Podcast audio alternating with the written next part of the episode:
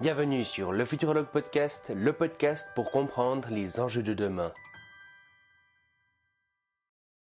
Quand je vous dis le mot guerre, vous imaginez sûrement plein d'hommes en costume militaire, des avions et des tanks. Mais aujourd'hui, un nouveau type de guerre pourrait bien bousculer l'échiquier mondial, la cyberguerre. Télétravail, ville intelligente, implants neuronaux, objets connectés, voitures autonomes, etc notre dépendance aux technologies numériques augmente chaque jour, et le risque de déstabilisation qui va avec augmente proportionnellement. Peu de gens s'intéressent à la cyberguerre, pourtant elle est aujourd'hui devenue un enjeu central de par son impact silencieux sur la manière dont le monde fonctionne et évolue. En faisant l'objet d'une stratégie militaire dédiée, le cyberespace est devenu, au même titre que l'air, la terre et la mer, un espace de conflictualité à part entière, avec ses spécificités. Faible coût d'entrée, omniprésence des acteurs privés, difficulté d'attribuer l'origine des attaques, pas de normes internationales, etc. La cyberguerre est bien différente de la guerre traditionnelle sous de nombreux aspects. Mais alors, pourquoi les cyberattaques sont devenues si dangereuses? Quels sont les pays les plus avancés sur ce domaine? Faut-il avoir peur du cyberterrorisme? Eh bien, pour répondre à ces questions, je reçois aujourd'hui Guy-Philippe Gunstein, spécialiste des questions de cybersécurité et de cyberdéfense. Bonjour Guy-Philippe et bienvenue sur le podcast. Bonjour Shaiman, ravi d'être là. Alors, euh, avant de commencer, je rappelle que cet épisode est disponible en vidéo sur YouTube et en audio sur toutes les plateformes habituelles. Si vous voulez voir le détail des questions avec le minutage qui leur correspond, vous retrouverez tout ça en description. Et du coup, première question, qui es-tu? Je te laisse un peu te présenter. Bah, bah, c'est une très bonne question. Commençons par là. Bon, alors, euh, euh, à titre professionnel, moi je suis aujourd'hui enseignant à l'école de guerre économique à Paris. Où je donne un cours sur euh, la cyberpuissance. Je suis également advisor pour PricewaterhouseCoopers en France, beaucoup sur les questions de cybersécurité, d'entreprise, mais de manière un peu plus générale aussi sur la manière dont ces questions de cyberdéfense vont intersecter les problèmes d'entreprise. Je suis également advisor pour un, fonds d'investissement venture cap qui s'appelle Expand Capital, qui est basé à Luxembourg.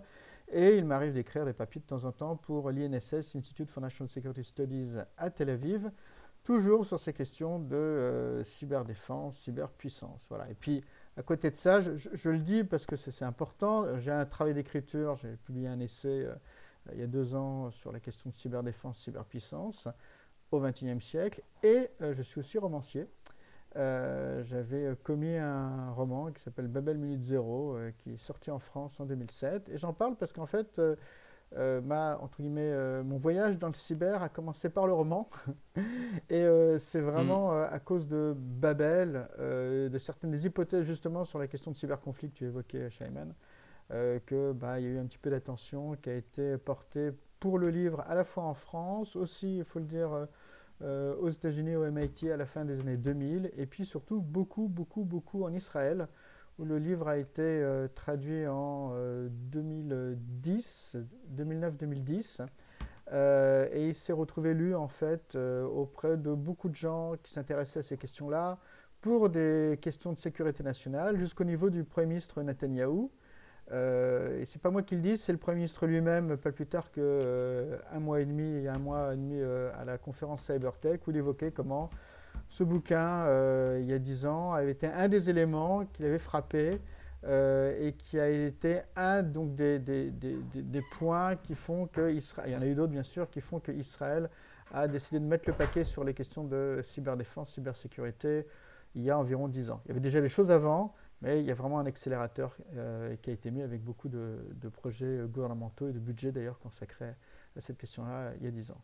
Donc voilà, donc à la fois de la recherche, euh, des choses parfois un peu appliquées autour euh, des questions d'entreprise, euh, de l'écriture, et je continue d'ailleurs cette activité d'écriture. Et puis une dernière chose que je suis en train de développer, c'est des jeux, des jeux à 10 sérieux, de façon à réfléchir et se mettre en situation face à ces problèmes-là.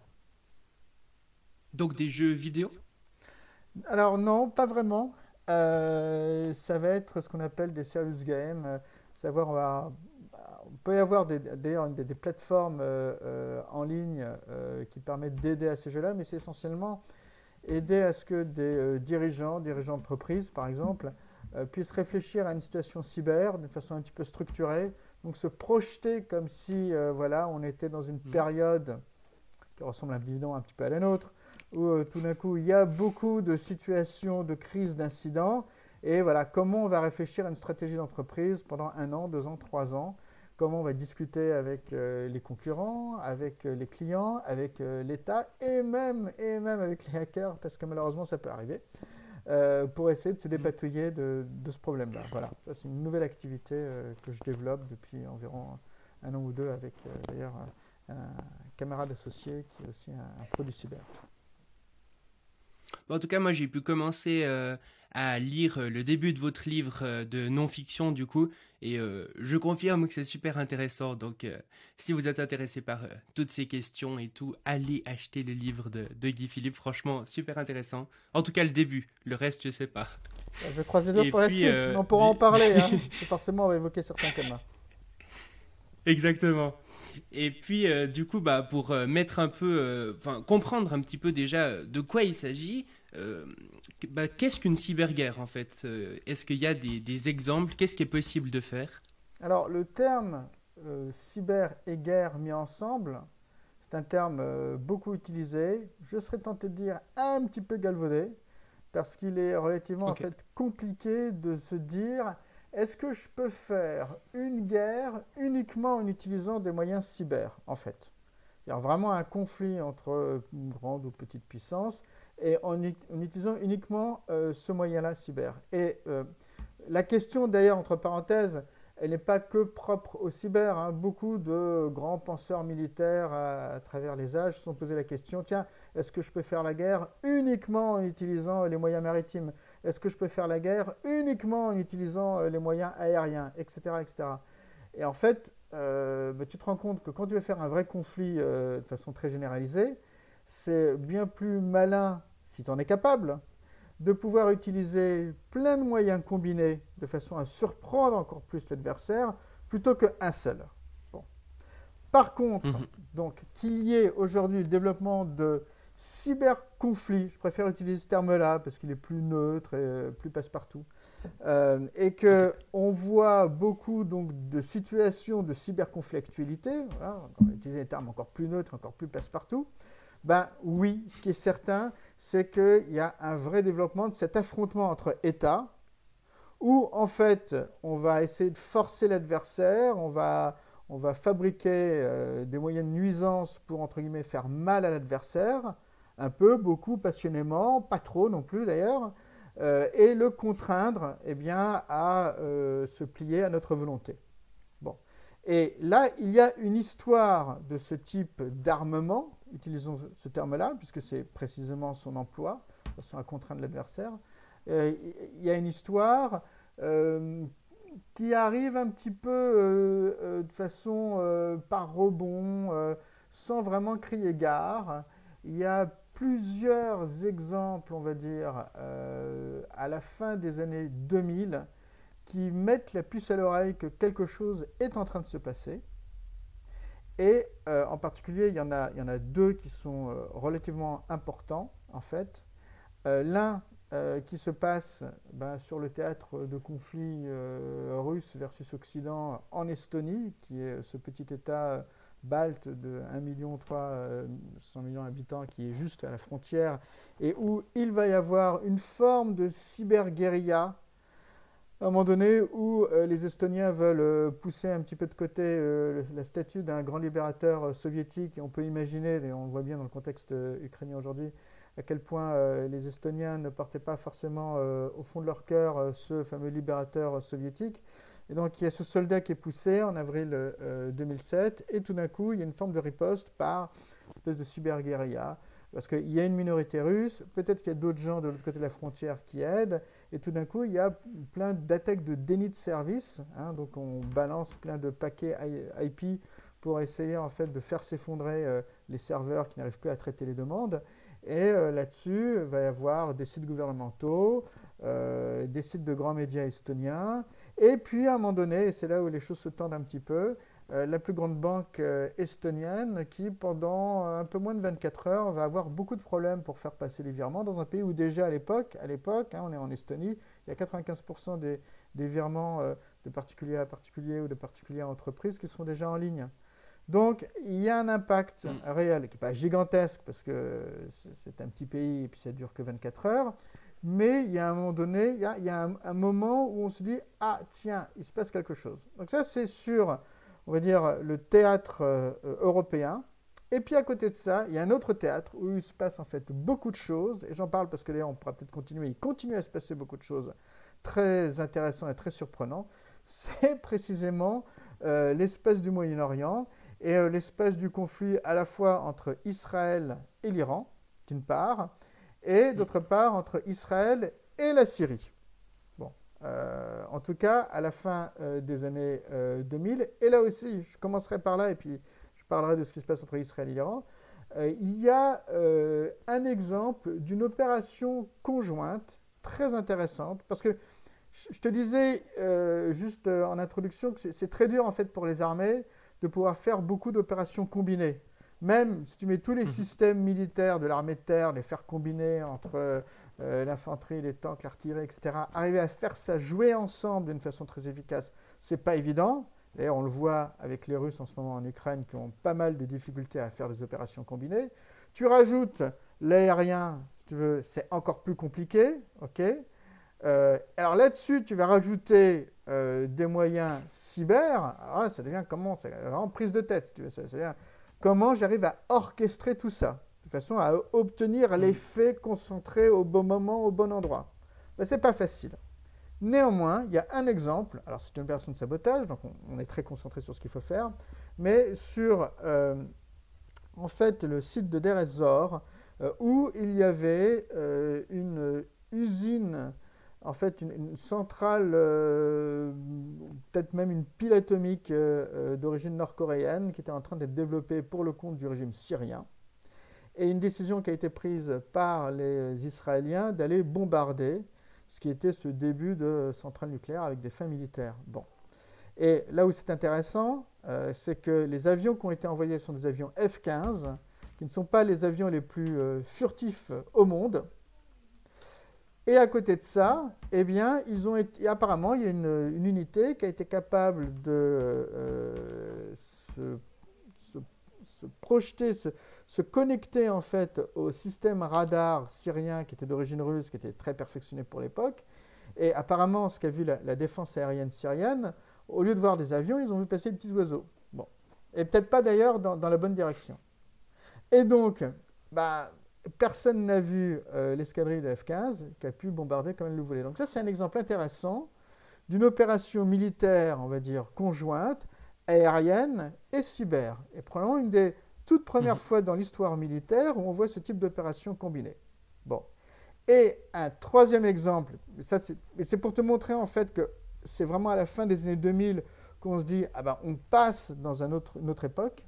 Eh bien, c'est euh, ce qui s'est passé contre l'usine d'enrichissement de l'uranium de Natanz en Iran, où là, il y a eu un verre informatique euh, qui a été appelé par la suite euh, par certains chercheurs Stuxnet, et qui a permis de casser de l'intérieur les centrifugeuses de type P1, d'origine néerlandaise, pour l'enrichissement de l'uranium. Et ce qui est très fort là, si tu veux, c'est que dans cette opération qui semble avoir été une opération israélo-américaine et peut-être même avec euh, les Allemands, les Français, les Anglais, les Néerlandais dans la boucle, eh bien, on a été capable de faire sauter en fait ces centrifugeuses de l'intérieur. Et alors là, si tu veux, il y a eu plusieurs effets qui se coulent, hein, si, je me permettre. Euh, premier effet, mm. c'est qu'il n'y a que les centrifugeuses qu'on fait péter, donc il n'y a pas de dommages collatéraux. Il n'y a pas de civils en tout cas autour de l'usine, qui a été blessé par ce qui s'est passé. Le deuxième, c'est il est diplomatique, entre guillemets. On n'a pas besoin d'envoyer un signal dangereux, fort, euh, euh, trop voyant, d'envoyer une escadrille d'avions. On n'a pas besoin de faire ça. Et donc, ça peut même laisser un petit peu de mou du côté de l'adversaire pour se dire j'ai peut-être pas nécessairement besoin d'attribuer, c'est quand même un gros échec militaire de mon côté. Bon. Et troisième point, c'est que euh, l'adversaire, donc les Iraniens en l'occurrence, pendant longtemps vont même pas comprendre qu'il s'agissait d'un sabotage. Donc là, tu as le troisième effet qui se coule, qui est un effet psychologique fort. À savoir Donc tout d'un coup, il y a des machines qui ne marchent pas, mais c'est fait de façon intelligente, comme tout sabotage, ce n'est pas toutes les machines qui tout d'un coup s'arrêtent, c'est juste en gros un quart des machines. Donc, tu as les, techniciens qui se disent Ah ben zut, qu'est-ce qui se passe? Alors il y a le patron qui dit Mais c'est n'importe quoi, vous faites n'importe quoi. Donc, hop, on vire tout le monde. Donc, premier effet, ok. Et puis ça continue pas à marcher. Donc, au-dessus du patron, il y a le ministre qui dit Mais c'est n'importe quoi. Donc, on vire encore du monde. Donc, on désorganise la production et on crée un effet psychologique fort. Et ultime effet qui se coule, quand, pour d'autres raisons, on est obligé d'avouer l'origine de ce maliciel, là, il y a probablement un, effet de sidération de la part des Iraniens pour se dire waouh, en fait, en face, ils sont passés un cran au-dessus. Et nous, euh, on n'avait jamais vu euh, le coup venir.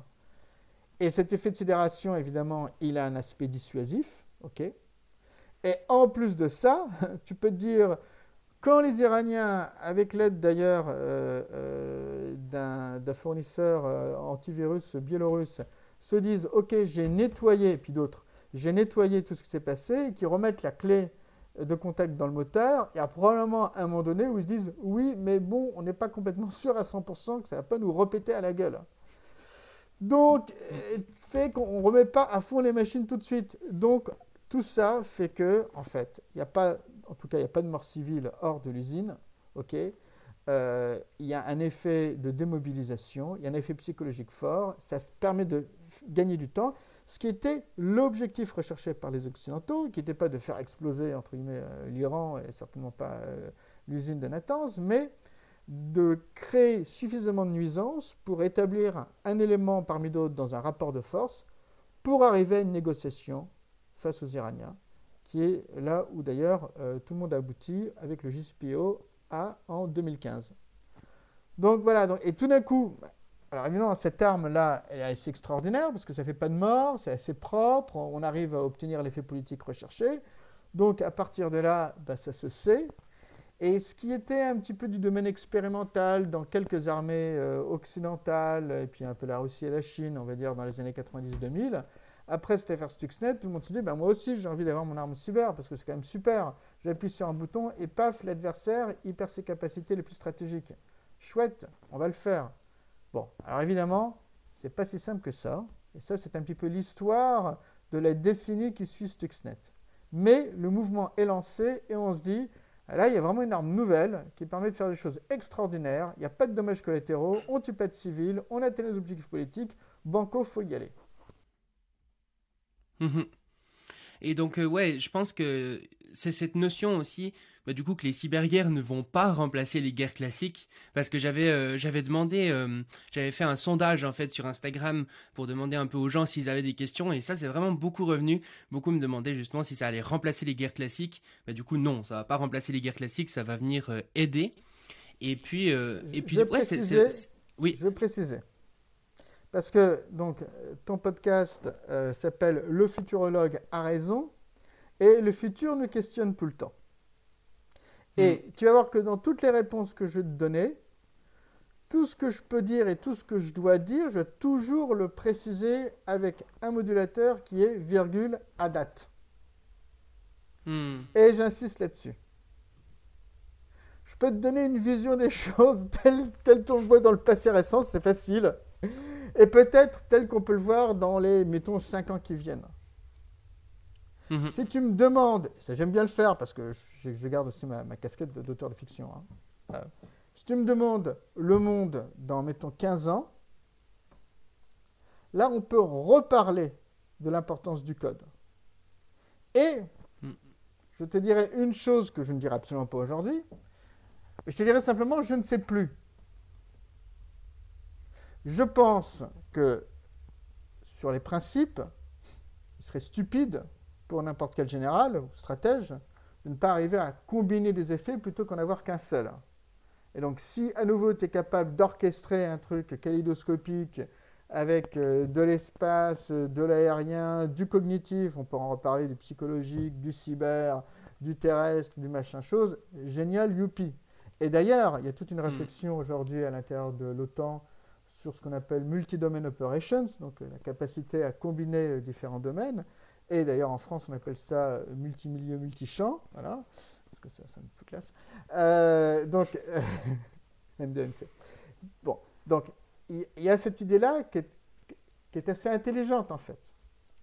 Mais je te dirais aussi un autre truc, c'est que de manière générale, il y a des espaces, des domaines qui intersectent tous les autres domaines. Par exemple, on ne le dit pas forcément comme ça, mais l'espace du renseignement, l'information secrète, le fait d'obtenir des informations particulières sur l'adversaire, ben ça, euh, ça marche, que ce soit sur les armées de terre, euh, euh, les marines, ce qui peut se passer dans l'espace, etc. Donc cette dimension particulière qui est celle du renseignement, de la collecte, de l'analyse, etc., et derrière de la compréhension d'eux, bon, ben ça, est-ce que c'est un domaine militaire en tant que tel? C'est un domaine complémentaire, on va dire. Mais ça, en tout cas, ça se retrouve partout. Ben, je serais tenté de dire que le mhm. cyber, c'est pareil, en fait. Et plus on va avoir des armées robotisées, et je pense à titre personnel qu'on va aller dans des armées extrêmement robotisées dans les 20 ans qui viennent, ça me paraît une évidence d'ailleurs, euh, eh bien, euh, dans le robot, c'est quoi le quartier noble du robot hein C'est comme dans le bœuf. Le quartier noble du robot, c'est le code. Et donc, le côté, il y a du code partout, il va être encore plus là.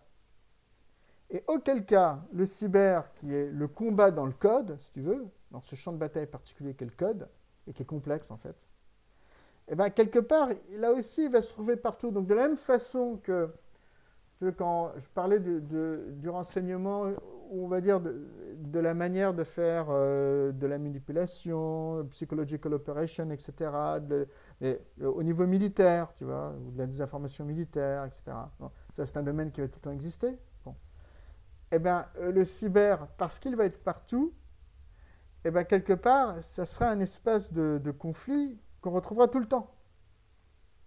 Alors, la mmh. question de fond, c'est est-ce que ça sera dominant Dans le sens où oui, on le retrouve partout, mais est-ce que si je gagne la guerre dans le cyber, en fait, bah, ça suffit? Genre, euh, les robots, après, paf, ils tombent en rade. Euh, et donc, j'ai gagné parce qu'en fait, du cyber découle de tout. Et ça, c'est une mhm. question intéressante parce que dans les conflits modernes, en particulier depuis la Seconde Guerre mondiale, il y a une compréhension que tout est important, ok, mais si tu as par exemple le, contrôle de l'espace aérien, bah, tu as déjà euh, gagné une grande partie du, conflit. Et ça, c'est l'exemple, euh, le, le, débarquement. le point clé, c'est arriver à contrôler l'espace aérien. Même, on peut dire que c'est parce que les Anglais euh, contrôlaient leur espace aérien qu'il n'y a pas eu de débarquement allemand pendant la bataille d'Angleterre de 1940. Donc cet aspect de l'aérien, aujourd'hui on le sait, est très important. D'ailleurs, peut-être qu'une des raisons, on ne le dit pas assez, mais une des raisons pour lesquelles les Ukrainiens arrivent euh, justement à euh, rendre leur monnaie de la pièce aux Russes, c'est qu'ils arrivent à... les, les, Russes ne sont pas capables d'avoir le contrôle de l'espace aérien. Bon. Donc ça, c'est une dimension structurante. Alors, est-ce que demain, le cyber sera aussi important que l'aérien, voire plus C'est un point d'interrogation. Mhm. Et euh, ouais, il y, a cette notion aussi qui est vraiment intéressante, c'est euh, bah, qu'il n'y a pas spécialement besoin de déclarer la guerre. Là, typiquement, avec euh, l'exemple que tu as donné avec Stuxnet, ils ont même pas, enfin, les, gens ne savaient pas d'où ça venait. Ça, en, général, dans les, euh, dans les cyberattaques entre nations, etc., on, ne déclare pas vraiment la guerre, en fait. Oui, parce qu'en fait, on ne fait pas de guerre pour l'instant. En fait, on mhm. fait des opérations de sabotage. Et par définition, une opération spéciale, une opération de sabotage, bah, tu ne le dis pas. Alors, tu ne le dis pas quand tu fais dans le cyber, ou quand tu es une équipe israélienne qui va faire du sabotage à droite à gauche en, en Iran, tu ne vas pas le dire non plus. On sent qu'il n'y hmm. a pas énormément d'amitié entre le régime actuel iranien et, l'État hébreu. Mais euh, bon, il euh, n'y a, pas, a, pas, a pas de nécessité de déclaration de guerre. Si demain, si demain, mettons quelque chose qui est euh, dans le cerveau d'auteurs de science-fiction et peut-être certains stratèges. En science-fiction, certains, puisque c'était une des choses que j'avais en tête lorsque j'ai écrit Babel Minute Zero.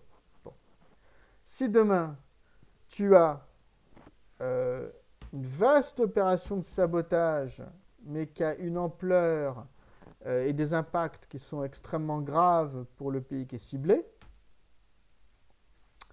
euh, tu peux très bien essayer, euh, si tu es l'assaillant, de te dissimuler, mais pour le pays qui se fait attaquer, clairement, à cause des impacts, c'est comme une situation de guerre. Hein. En particulier si tu as hmm. les intérêts, les intérêts vitaux du pays qui sont mis en jeu. Mettons qu'il n'y a plus d'électricité pendant euh, plus de 4-5 jours et les choses commencent à devenir vraiment graves sur euh, les trois quarts du pays, en particulier sur la zone industrielle, où tu n'arrives plus à faire passer la monnaie, etc. Donc il y a des enjeux qui deviennent quand même très sérieux. Alors, il n'y a pas forcément de certitude sur l'origine de l'attaque, ça c'est un point intéressant d'une part, et d'autre part, il n'y a pas nécessairement de mort d'homme, ou, ou, en tout cas de gros dommages euh, physiques. Et ça aussi c'est important parce que après, l'État qui se fait attaquer, eh ben, il a besoin quand même de justifier une réponse qui, pour le coup, pourrait ne pas être cyber. Ça pourrait être des sanctions économiques, ça pourrait être des actions euh, cinétiques, entre guillemets. Euh, on peut envoyer euh, des commandos à droite à gauche, on peut faire vrombir les avions, on peut faire décoller les avions, et puis on ne sait pas encore quel type de bombe on va mettre dans les avions. Bon. Donc il y a toute cette panoplie-là de choses qui sont possibles. techniquement, tu pourrais imaginer un scénario effectivement où tu as un pays qui est en train de mettre, euh, euh, créer un blackout total sur un autre, et d'une façon, entre guillemets, cataclysmique, sans pour autant qu'il y ait de signature, euh, c'est possible, auquel cas, effectivement, ça serait quelque chose d'assez étonnant dans, l'histoire militaire. En tout cas, je ne vois pas d'antécédents ou de, de, comment dire, de, de modèles de ça. mais néanmoins, tu peux dire que Aujourd'hui, on n'est plus exactement dans la même situation qu'il y a 10 ans, lorsque tout d'un coup les Iraniens ont été surpris avec Stuxnet. Et ce que je veux dire par là, mhm. c'est que le problème, ben on est dans une considération technique, euh, le problème de l'attribution, c'est-à-dire la détermination de qui est à l'origine de l'attaque, moi j'en parlais beaucoup euh, dans mon roman, c'était dans la tête de beaucoup de stratèges euh, il y a ça 15 ans. Aujourd'hui, on a, si tu veux, quand même le sentiment que, en fait, tu peux faire l'attribution. Et il y a certaines techniques où d'ailleurs tu te mets dans le réseau de l'adversaire avant que l'adversaire attaque, et donc ça te permet d'avoir les signaux, etc., qui font que. Le seul point où c'est encore un petit peu délicat, c'est qu'il n'est pas sûr que cette attribution puisse être faite avec un haut niveau de certitude qui arrive à convaincre tes alliés dans hmm. le tempo de la crise donc ça, ça peut rester problématique. Mais si tu es dans une grande guerre qui va durer pas mal de, jours, voire plusieurs semaines, euh, tu peux te dire qu'in fine, euh, on va finir par le trouver. Donc même ce cas-là un peu limite, évidemment, ça marche toujours pour ce qui serait des opérations de sabotage très pointues. Mais dans le cadre d'une vaste campagne de sabotage dont les effets seraient l'équivalent vraiment d'une guerre, on peut commencer aujourd'hui à douter du fait que euh, cet effet particulier de ne pas savoir qui est derrière à l'origine de l'attaque puisse être maintenu longtemps. Mais ça reste un point d'interrogation. Voilà. Ok, ok. Et, du coup, euh, qu'est-ce qu'il est, pour bien que les gens comprennent en fait ce que c'est concrètement des cyberconflits, qu'est-ce qu'il est possible vraiment de faire? Par exemple, euh, je sais pas, est-ce qu'il est possible euh, de pirater une base de lancement de missiles, de missiles, euh, d'attaquer un hôpital, de faire du cyberespionnage Tu as parlé de blackout. est-ce que toutes ces choses, c'est des choses possibles ou bien non? C'est possible. Ok. Ça fait un peu flipper alors quand bah oui, en fait, le truc qui est, qui est étonnant, c'est qu'en fait, tu peux tout faire. Donc, je vais reprendre certains exemples. une base de lancement de missiles cochée Apparemment, les Américains sont arrivés à saboter une base de lancement de missiles nord-coréens. Euh, mais ils sont arrivés une fois, ils n'ont pas été capables de le refaire. Mais il semblerait qu'ils étaient capables de le faire. Et donc, il y a eu euh, un ou deux lancements de missiles euh, nord-coréens qui est dysfonctionné parce que ça a été saboté d'un point de vue cyber. Bon, donc, casse coché. Mhm. attaquer des hôpitaux, on en a vu plein, malheureusement. lors de la crise de Covid et ça continue avec des impacts qu'on n'arrive pas encore à mesurer d'ailleurs en termes malheureusement d'augmentation de la mortalité, mais qui, à mon avis, je pourrais y revenir, à mon avis, si on faisait une étude en bonne et due forme scientifique là-dessus, j'ai peur qu'on trouve des résultats effectivement assez terribles sur euh, statistiquement une augmentation de la mortalité suite à des attaques cyber quand euh, le registre des patients, euh, quoi donner à quel patient, à quel moment, etc. Et la désorganisation du service et tout d'un coup est, engagée. Bon. est-ce qu'on est capable, est-ce qu'on est capable de prendre à distance le contrôle d'une voiture? Oui, Jeep Cherokee en 2015, c'est fait. Euh, est-ce qu'on est capable de prendre le contrôle à distance de fourneaux dans une Assyrie? Oui, euh, ThyssenKrupp, je crois aussi en 2015 en Allemagne, c'est fait. Est-ce qu'on est capable de euh, changer et de stopper le système de chauffage d'un bloc d'immeuble et de ne plus avoir d'eau chaude euh, dans tout un bloc d'immeubles euh, à quelques jours de Noël. Oui, c'est fait en 2016 en Finlande. Euh, est-ce qu'on est capable de stopper la distribution de l'électricité? C'est ce qu'a tenté, alors pas de façon terrible, terrible, mais ils ont essayé de le faire, les Russes en 2015 et en 2016 en Ukraine, à l'ouest. alors la première fois dans les, les, les, régions de l'Ukraine de l'Ouest, la deuxième fois à Kiev. Est-ce qu'on est capable, quasiment presse-bouton, euh, de euh, désorganiser euh, le trafic portuaire du port le plus important de ton pays où va arriver 90% de tout le transport container, c'est-à-dire toutes les marchandises dont tu as besoin qui viennent de l'extérieur? Eh bien oui, c'est fait. Apparemment, Israël l'a réalisé en mai 2020, en réponse d'ailleurs à une tentative d'empoisonnement en fait euh, de l'eau euh, via la manipulation d'une petite usine de retraitement des eaux usagées dans une zone agricole d'Israël par les Iraniens où ils ont essayé de faire monter le chlore. Voilà. Etc. etc. etc. etc. Donc, et, et hmm. encore, comme je te le disais, nos sociétés ne sont pas encore des sociétés qui sont totalement robotisées. Ça, c'est ce qu'on va voir vraiment à partir de la deuxième moitié de cette décennie, et encore plus dans la décennie suivante. Donc, mhm. Ouais, ça, ça, on en parlera, c'est sûr. Euh, l'avènement de, de, tout un tas d'objets connectés, etc., ça va, ça va rendre ça encore pire. Mais ouais, c'est impressionnant le nombre de choses qui sont, euh, qui sont possibles grâce, du coup, euh, à la cyberguerre. Et du coup, par exemple, dans le conflit entre l'Ukraine et la Russie, est-ce qu'il y a des, des, exemples de, de cyberconflits? Pléthore. Alors, je dois le dire, le, cas euh, du cyberconflit entre euh, l'Ukraine euh, et la Russie est un cas, comment dire, on est encore dans, un, dans une situation chaude où les experts essaient de comprendre exactement ce qui se passe. Alors pourquoi ils essaient de comprendre exactement ce qui se passe? Parce que l'auteur de fiction que je suis s'attendait, mais j'étais pas le seul en fait, à une espèce de de cyberapocalypse, on va dire ça comme ça, de, feu d'artifice malheureux contre l'Ukraine euh, au moment où euh, les hostilités allaient être engagées à plein.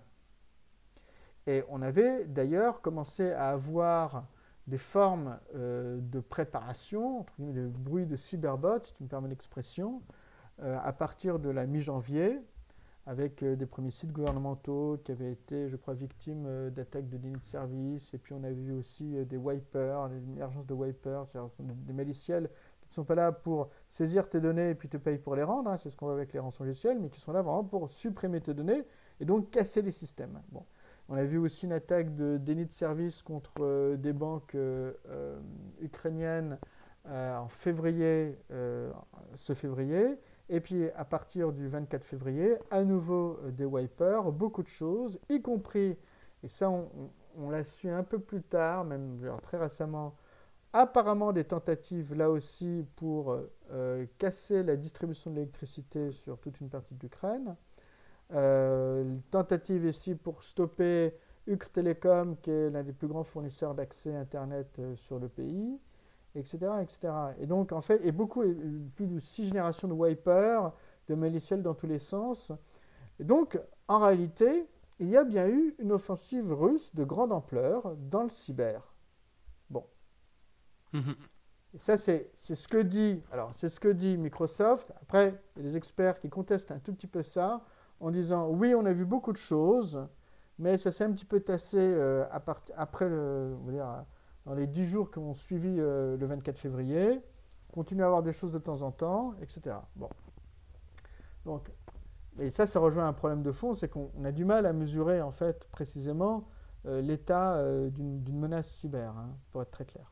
On voit des choses, il y a des communications, etc. Mais tu vas pas avoir quelque chose du style, ah, on est à 5 de l'échelle de Richter du cyber, tu veux. Ah ben non, on est passé à 7. On n'arrive pas à le qualifier. À date. Euh, mais oui, il y a une campagne cyber qu'on peut à minima considérer comme relativement robuste et consistante euh, de la part euh, des Russes pour aller casser certaines des cibles qu'on avait déjà vues, les banques, les systèmes télécoms, la distribution d'électricité, etc.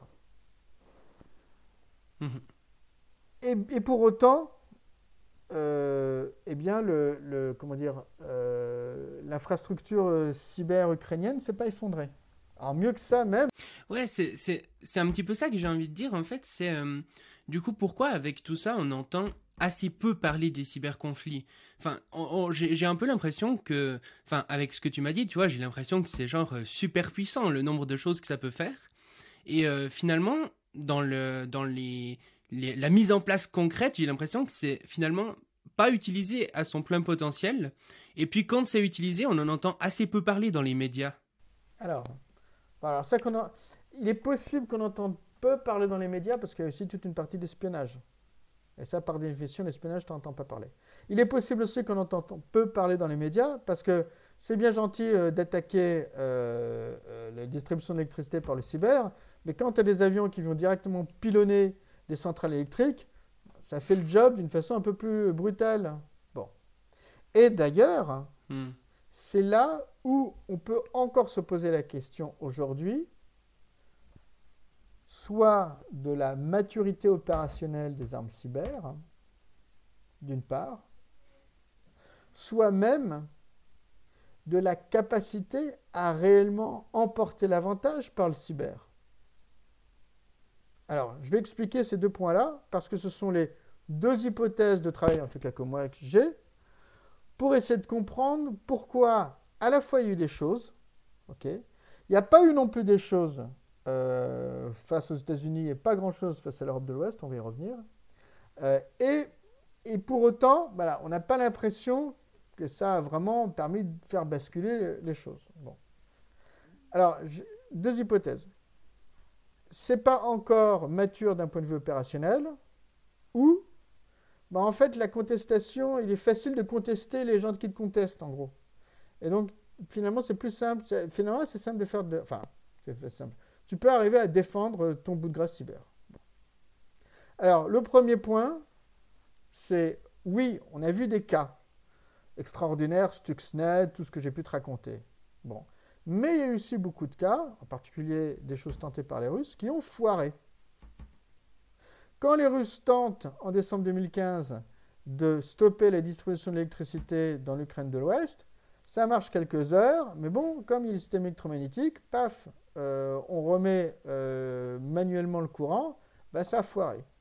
Quand en 2016, ils essaient quelque chose d'encore plus fort et assez pervers, en fait, parce que l'idée, en fait, c'est de faire croire une première panne, et dans la première panne, en fait, on suspend certaines sécurités, et puis après, donc l'opérateur remet le courant, mais les sécurités sont plus et c'est là où ça grille, avec l'idée vraiment peut-être d'aller faire brûler des lignes de transmission euh, électrique euh, et des dégâts qui, là, pour le coup, auraient été beaucoup plus importants, bah là, euh, ça a foiré.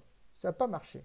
Et puis en 2017, apparemment, dans une usine pétrochimique dont on ne connaît pas le nom en Arabie Saoudite, les euh, Russes retentent quelque chose, avec là aussi la volonté de faire vraiment un sabotage, parce que là aussi on suspend certaines sécurités, donc euh, il y a le risque d'avoir tout d'un coup une densité très forte de, certains composés chimiques qui fait que ça pourrait tout d'un coup exploser et, là, il pourrait y avoir des morts et des dégâts importants.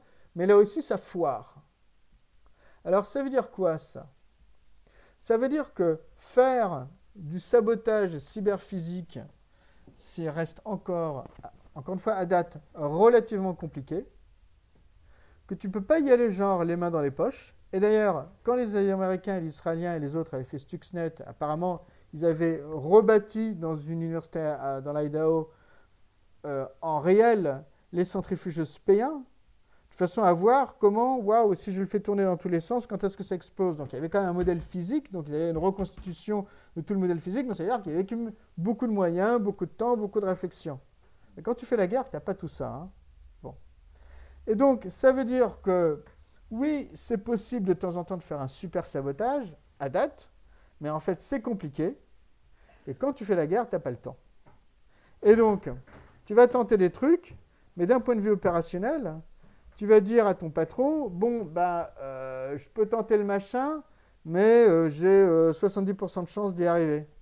Et puis en plus, comme la situation est un petit peu dégradée, c'est pas vraiment 70, c'est 50 à 30%, parce qu'il y a eu des y bombardements à côté, à droite, à gauche, donc on n'est plus tellement sûr du, bousin.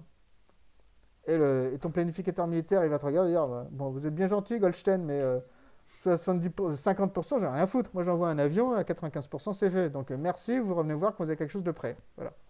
Donc, ça, c'est une des premières explications. Je lis parce qu'il y a un type comme Robley, qui est euh, le patron de Dragos, qui est un, un, très grand pro de la cybersécurité industrielle, mais qui est un ancien aussi des unités offensives cyber, et qui l'a évoqué. C'est le premier point. Deuxième point, la première hypothèse, ce n'est pas encore mature d'un point de vue opérationnel. En tout cas, pas pour les Russes. Deuxième hypothèse, ben, en fait, c'est un peu comme faire la guerre. Une des, des, grandes dimensions de la guerre, pour être bon à la guerre, c'est d'avoir fait la guerre. Si tu débarques, tu ne l'as jamais fait, tu risques d'être pas être bon. Or, les Ukrainiens, en fait, depuis 2014, ils sont pas mal sous la pression des Russes les Russes leur ont balancé euh, plein de trucs, y compris au niveau cyber. Et à la fois, bah, depuis 2014, bah, ils apprennent à se défendre, et en même temps, ils sont aidés par euh, les Américains, et puis un peu par les Européens, mais surtout par les Américains. Euh, et donc là, tu te dis, et c'est les Américains qui le disent d'ailleurs, parce qu'ils disent, nous, on a envoyé une équipe en octobre pour renforcer les équipes locales. Alors, un chercheur comme Dimitri Alperovitch, euh, qui est aussi un très grand chercheur et aussi un très grand chef d'entreprise dans le cyber, dit Oui, enfin, s'il suffisait d'envoyer une, équipe, euh, ça serait facile, ben, euh, on aurait vite fait de, tout bloquer. Mais ce que je pense, c'est qu'en fait, les Ukrainiens étaient relativement aguerris, d'une part, et peut-être qu'à nouveau les Russes, comme ils n'avaient pas trop le temps, ils n'ont pas eu le temps de développer euh, l'arme euh, magique, le V1 ou le V2 du cyber, puis ils n'avaient pas ça en magasin. Donc ils ont peut-être repris des choses qu'ils avaient un petit peu déjà testées, parce qu'ils savaient comment ça fonctionnait. Mais le fait qu'ils reprennent des choses qu'ils avaient déjà un petit peu testées, bah, ça veut dire qu'en face, ils connaissaient déjà un petit peu, etc., etc., etc. Donc ça aussi, c'est une autre hypothèse, c'est qu'en fait, euh, bah, il n'y a pas eu d'effet de surprise très fort et que euh, les Ukrainiens ont été capables euh, d'amortir le choc. Je te donne deux explications de ce que l'on voit. Ok. Ouais, ouais. Bah, c'est effectivement super intéressant. Et, et du coup, un, type de, de, cyberconflit dont on a assez peu parlé, c'est tout ce qui touche, par exemple, à la guerre de l'information. Euh, comment euh, comment est-ce qu'on peut euh, est-ce qu'il y a justement des exemples un petit peu par rapport à la guerre de l'information qui utilisent du cyber? Alors ben ça c'est intéressant parce que en fait là aussi c'est un, domaine qui est vieux, comme le monde. ce qu'on appelait alors il y, a plusieurs choses d'ailleurs quand tu fais de la guerre de l'information parce que soit tu peux essayer de créer de la dissension ou d'affaiblir euh, la population dans sa globalité. on est dans une guerre psychosociale d'une certaine façon. Soit tu vas essayer d'aller euh, cibler euh, certaines élites particulières. Tu peux faire ça d'ailleurs avec la corruption. et puis, ou alors tu peux même aller essayer de, cibler directement les militaires ou les familles de militaires, etc. Donc il y, a toute une panoplie de choses qui sont faisables. Et d'ailleurs là aussi, beaucoup de choses qui ont été testées. Hein. Même, euh, par exemple, les Russes, apparemment, auraient testé le fait euh, d'aller frapper à la porte de femmes de soldats américains qui étaient en Irak pour leur dire ah ben, on vous connaît, euh, on va vous faire mal, ou youyouille, on va vous faire peur, en fait. Bon. Ah, mais tu vois, a le soldat, et puis autour du soldat, tu as sa famille, hein, tu peux aussi, et tu peux aussi cibler les enfants. en Finlande, apparemment sur TikTok, il y a de ça quelques mois, il y a eu toute une campagne pour dire, mais diriger en fait pour les, mineurs en gros et, les jeunes adultes, pour dire il va y avoir une guerre terrible qui va se passer contre la Russie pour faire peur en fait. Et quand tu fais peur entre guillemets à tes enfants, bah forcément il y a un effet euh, qui se passe euh, sur les parents eux-mêmes, qui se disent mais qu'est-ce que c'est que cette psychose, qu'est-ce qui est en train de se passer? Bon, donc ça c'est, tu vois, on parle du militaire, on parle aussi de la population en général. comme je te le disais, c'est un peu vieux comme le monde. Euh, tu as euh, Kotila, qui est un des très grands stratèges de l'Antiquité indienne, dans l'Arthashastra, qui était son grand traité manuel euh, de stratégie, et qui parlait déjà de ce que lui il appelait la guerre silencieuse. Cette manière d'aller tapis dans l'ombre, fomenter la sédition, si tu veux, chez ton adversaire, de façon à ce qu'il se casse de l'intérieur et que toi tu arrives et puis voilà, c'est fait. quoi. C'est la meilleure façon de, gagner un conflit.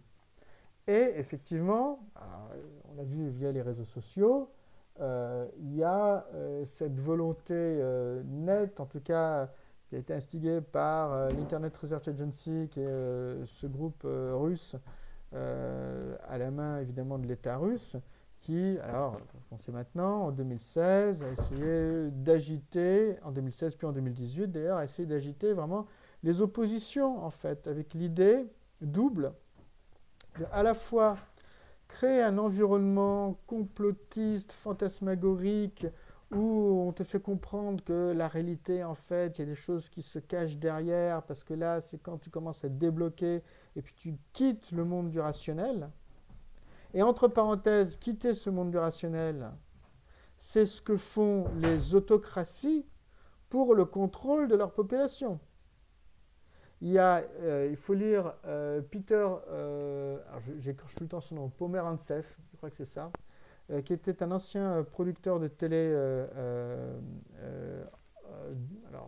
anglo-russe qui est allé en Russie dans la première décennie 2000 et qui l'a quitté, et qui racontait comment les médias russes, en fait les médias d'État, essayaient de créer cet environnement totalement irrationnel, totalement avec des éléments de peur, des, mais aussi des éléments de magie, etc. De façon à ce que l'ensemble de la population quitte le domaine de la raison.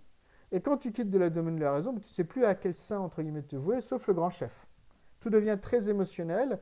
Tu n'as plus de capacité à réfléchir par toi-même, d'ailleurs. Et quand tu n'es plus capable de réfléchir par toi-même, ben, c'est plus facile de t'en remettre euh, à un grand chef. Donc il y, a cette idée-là euh, d'aller vraiment dans le développement de toutes ces bulles d'irrationnel, en fait, euh, pour laisser euh, se déchaîner les émotions les plus fortes de façon à ce que les individus, les citoyens ne soient plus capables de réfléchir par eux-mêmes. Parce qu'aussi une grande partie de ces émotions sont sociales, se font par communication. La peur est une émotion fondamentalement sociale. Si je te fais peur, tu auras peut-être peur, tu vois. Bon. Le rire aussi, entre parenthèses, malheureusement, on voit plus la peur que le rire sur les réseaux sociaux. Euh, ça, c'est une des premières dimensions. Et l'autre dimension, donc plus classique, pour le coup, c'est celle de fomenter la dissension. Et donc c'est ça ce qu'on a vu euh, en 2016 et encore plus en 2018 aux États-Unis, où vraiment on a demandé à tel groupe euh, Black Lives Matter ou proche d'eux de dire eh, faites attention parce qu'il y a la droite républicaine blanche qui veut absolument vous faire votre peau. Et pareil, euh, on a fait ça du côté de... Euh, voilà. Et, d'ailleurs, on a vu des situations, il y a eu un cas, je crois, où tout d'un coup, il y a eu des gens qui se sont retrouvés coalisés sur des groupes Facebook et qui ont fini par faire une manif et une contre-manif au même endroit, alors que tout ça, en fait, avait été vraiment manipulé de l'extérieur, comme un système de marionnettes, par des gens qui étaient peut-être directement à Saint-Pétersbourg. Ça, ce sont des dimensions très importantes. Et là-dessus, une troisième dimension qu'on voit apparaître, là aussi qui est un peu plus classique, mais c'est tout simplement euh, de faire monter un candidat qui en fait est à ta botte. Et donc, on a vu un cas assez étonnant à Taïwan, euh, aux, élections de aux élections municipales de 2018, euh, dans le port de Kaohsiung, qui est de mémoire la deuxième ou troisième ville de Taïwan, et où il y a eu un, candidat dont là aussi je vais écorcher le nom, donc je ne vais même pas euh, tenter de prononcer son nom et j'en suis profondément désolé, parce que je vais dire une bêtise. mais qui était du Kuomintang, qui est l'un des grands partis euh, sur Taïwan, à droite, qui depuis quelque temps, une partie des gens du Kuomintang, pour des questions de relations d'affaires, etc., ont fini par s'acoquiner un petit peu avec euh, le Parti communiste chinois, ce qui est une forme d'aberration dans l'histoire du Kuomintang, parce qu'à la base, c'est euh, tous ceux qui sont venus avec Chiang Kai-shek lorsqu'ils ont perdu la, guerre civile contre, contre la Chine en 1948, et en fait, bon, c'était des gens qui étaient à la base les plus anticommunistes possibles. Mais avec le temps, l'enrichissement, l'embourgeoisement, les liens d'affaires, etc. certaines personnes perdent ce qu'aurait dû rester leurs idéaux. Bon, en tout cas, de génération en génération. Peu importe. Et donc, il y a ce candidat qui n'avait même pas reçu de financement ou très très peu du Kuomintang parce que le Kuomintang pensait que le mec avait zéro chance, ok, et qui s'est positionné un petit peu comme une sorte de Trump taïwanais. C'était vraiment, je crois, c'était Make Chaos Great Again, enfin une connerie dans ce genre-là. Euh, et avec une aide très curieuse qui est venue sur les réseaux sociaux, ce n'est pas moi qui le dis, c'est les chercheurs de l'IRSEM qui ont fait un très bon, euh, très très bon dossier sur euh, les tentatives de manipulation en, Chine, en, ligne de la part du Parti communiste chinois. Donc ça, c'est un cas qui était assez étonnant, où en faisant monter la sauce vraiment en ligne, ils ont été capables de pousser ce candidat qui a effectivement, à la surprise de tous, gagner la mairie de Kaohsiung. Et sa poussée était tellement énorme et surprenante, ben, en très grande partie apparemment liée aux réseaux sociaux, qu'il s'est même présenté contre euh, la présidente euh, euh, actuelle de Taïwan, qui se représentait aux élections de 2020. Alors là, heureusement, la présidente actuelle a gagné. Donc ça ne marche pas à tous les coups non plus. Et donc là, tu vois trois exemples euh, de, euh, où euh, je crée un sentiment d'irrationnel et de peur, d'ailleurs, disons les choses, où je crée de la dissension, où je pousse en fait des candidats qui sont en fait à ma botte. Et d'ailleurs, tu peux faire les trois en même temps, et d'ailleurs, tu fais souvent les trois en même temps, pour essayer comme ça de, de prendre en tenaille toute une population, tout un système politique de façon à finir par euh, l'influencer.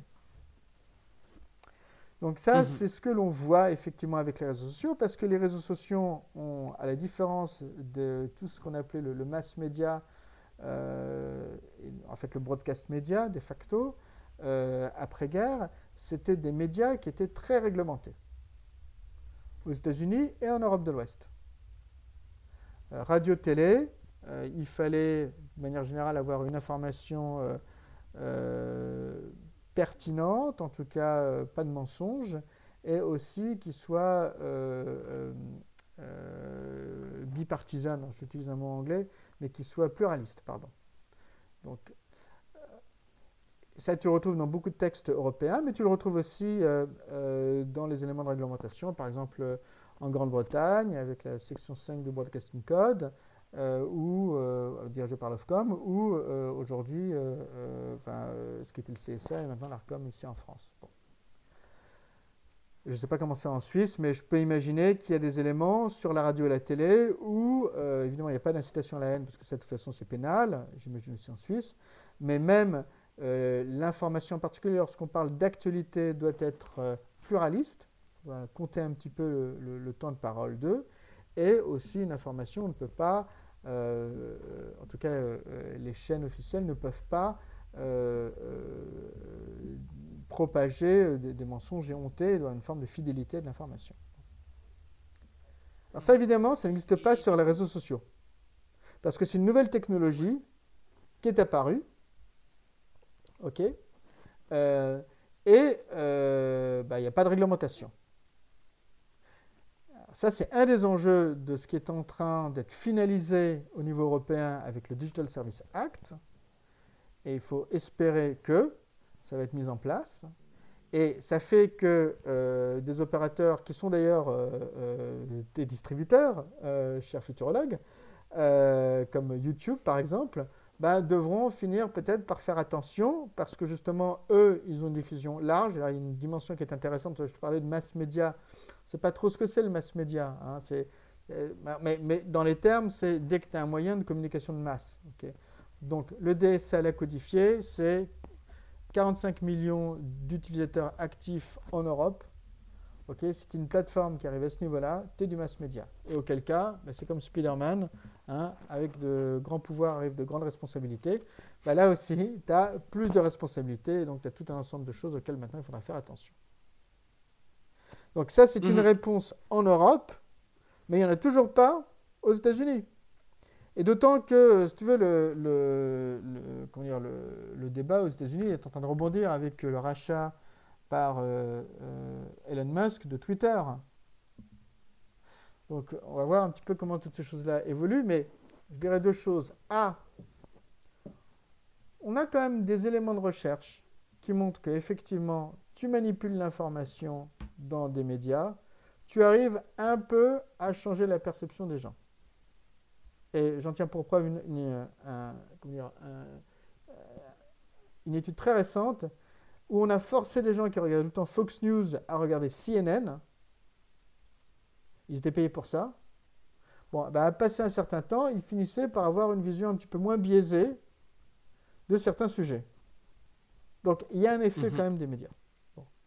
À côté de ça. Il y, a, notamment un effet, je ne sais plus comment ça s'appelle, mais euh, le fait qu'une information, justement, plus elle est répétée, plus on va la prendre euh, pour vraie, malgré qu'elle soit peut-être fausse, et puis qu'on pense qu'elle est fausse au départ, mais elle est tellement répétée, répétée, répétée, qu'on va se dire euh, Ah, mais si on en parle autant, c'est probablement que c'est vrai, quoi. Alors, il y a deux éléments là-dessus. Il y a effectivement la, répétition, mais c'est sur quoi jouent les publicitaires. Mais il y a aussi les canaux de communication et je mets euh, un S à canaux de communication parce que plus tu vas avoir des gens autour de toi ou des canaux de communication auxquels tu crois, enfin que tu considères comme légitimes et qui répètent le même message, plus en fait pour hmm. toi, et ça c'est naturel, ça va être des points de validation. Donc il y, a tous ces éléments-là, effectivement, qui, entrent en compte. Mais derrière ça, il y a un point très important, et sur lequel il faut vraiment souligner, c'est que euh, on ne pense jamais tout seul. En fait, notre pensée est tout le temps prise dans un réseau d'échange ou un réseau de lecture ou un réseau de visionnage, etc. Nous sommes un point dans un réseau d'information. Notre cerveau est un point dans un réseau d'information. Et donc, comme on ne pense jamais tout seul, ben forcément, si le réseau autour de nous est en train de changer, c'est mécanique, on risque quand même d'être influencé. Mais je un autre élément là-dessus, enfin deux autres éléments là-dessus si tu me permets c'est que euh, d'un autre côté, il faut bien voir que beaucoup, par exemple, les fake news qui sont envoyées, sont envoyées par des gens qui, quelque part, ont besoin d'envoyer des fake news, qui sont des opérateurs conscients inconscients des fake news. Pourquoi? Une des raisons, c'est qu'il y a une étude de MIT de 2018 qui montrait ça. Les fake news enfin, sont souvent des informations qui sont surprenantes et négatives. Or, une information surprenante et négative circule 5 à 10 fois plus vite qu'une information positive et pas surprenante.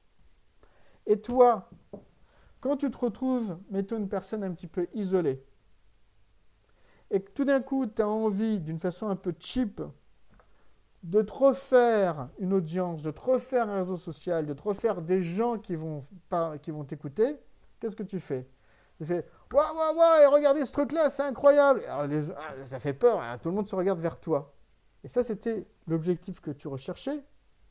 Pas nécessairement parce que tu crois fondamentalement, un peu quand même, mais surtout parce que tu as un besoin psychologique profond d'isolement que tu veux contrebalancer par tout d'un coup on te regarde.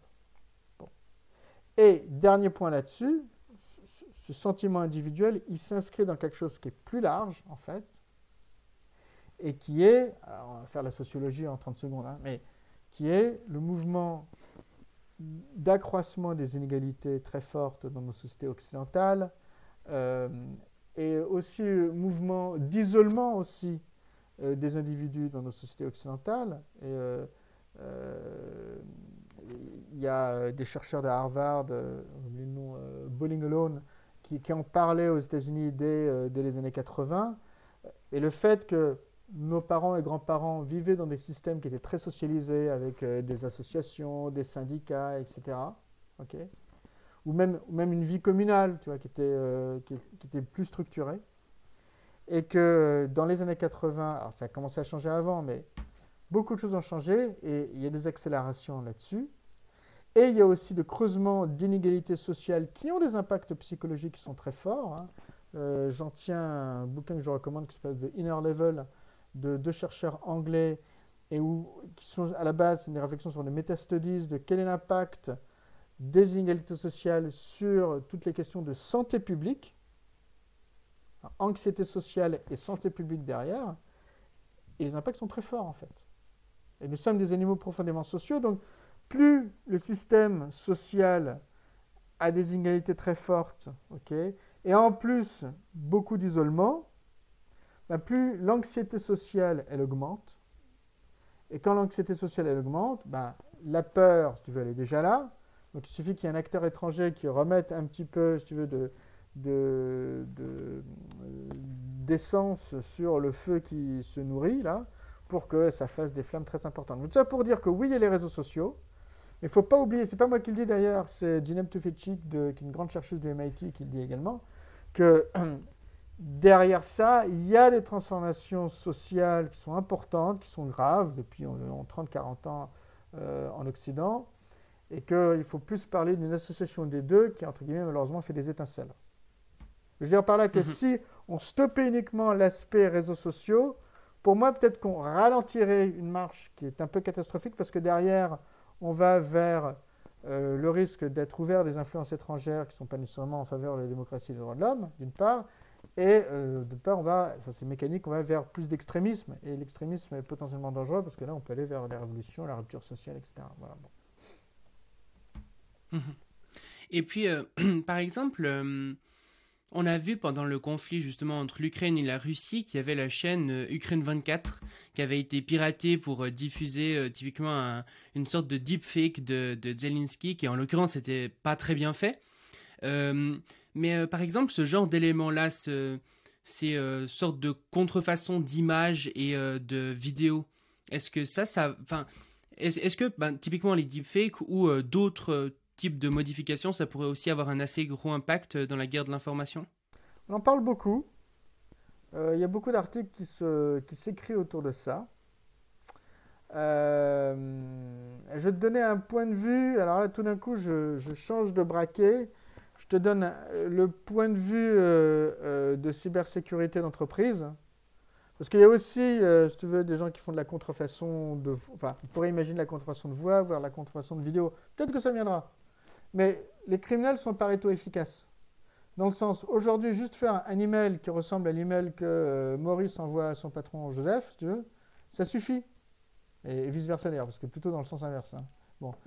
Et d'une certaine façon, euh, ces aspects de deepfake, on en a beaucoup parlé, mais il y a encore assez peu d'utilisation de ça. faut le dire. Bon.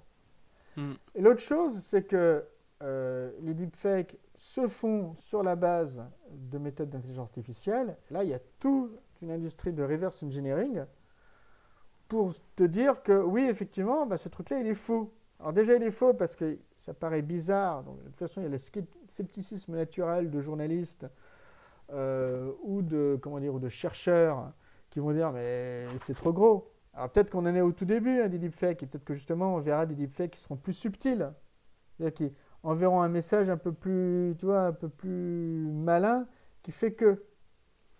Mais là, mhm. non. Et puis en plus à côté de ça, j'avais lu un papier là-dessus, mais il y, a, quand même des signes qui te permettent de reconnaître. Alors ils ne sont pas pour le commun des mortels, mais même des signes apparents, je crois que c'est euh, la manière dont tu es regardé, etc. Enfin, il y, a des éléments, si tu as un œil très aiguisé, tu peux te poser des questions. Un petit peu comme quand tu reçois des emails de phishing, et quand tu as l'œil un peu aiguisé, sans aller jusqu'au prince nigérien, mais euh, où tu dis, ouais, bon, ok, ça c'est pas exactement ça, et puis je vais quand même checker euh, l'email en tant que tel qui m'a envoyé, etc., et puis le lien où je dois cliquer, etc., avant même que je clique. Bon, voilà. Il va y avoir ces, mêmes éléments-là sur les deepfakes. Ce qui est certain, c'est que, mais là je suis très généraliste, hein, on va aller dans un environnement où tout finira par être contrôlé. Par exemple, le futurologue fait un podcast avec Guy Philippe Goldstein, il y a Guy Philippe Goldstein qui se connecte, mais tu auras peut-être demain euh, authentification multifactorielle avec un échange d'informations sur euh, le téléphone mobile à, côté, tu vois, pour dire ah bah oui, c'est bien Philippe Goldstein, c'est pas quelqu'un qui pourrait passer pour Philippe Goldstein. Peut-être qu'on arrivera à des environnements là-dessus.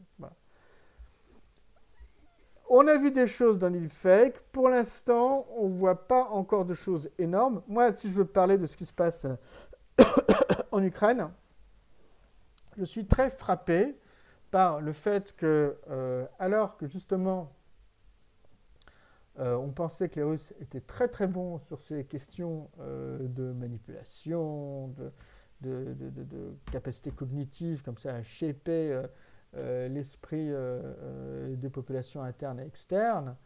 Bah, pour l'instant, qui tient vraiment le haut du pavé C'est les gentils Ukrainiens. Et, euh, entre mhm. parenthèses, je dis gentil ukrainien, je, enfin, je ne sais pas s'ils sont gentils ou pas, mais évidemment, je, je, suis en faveur de l'Ukraine, voilà.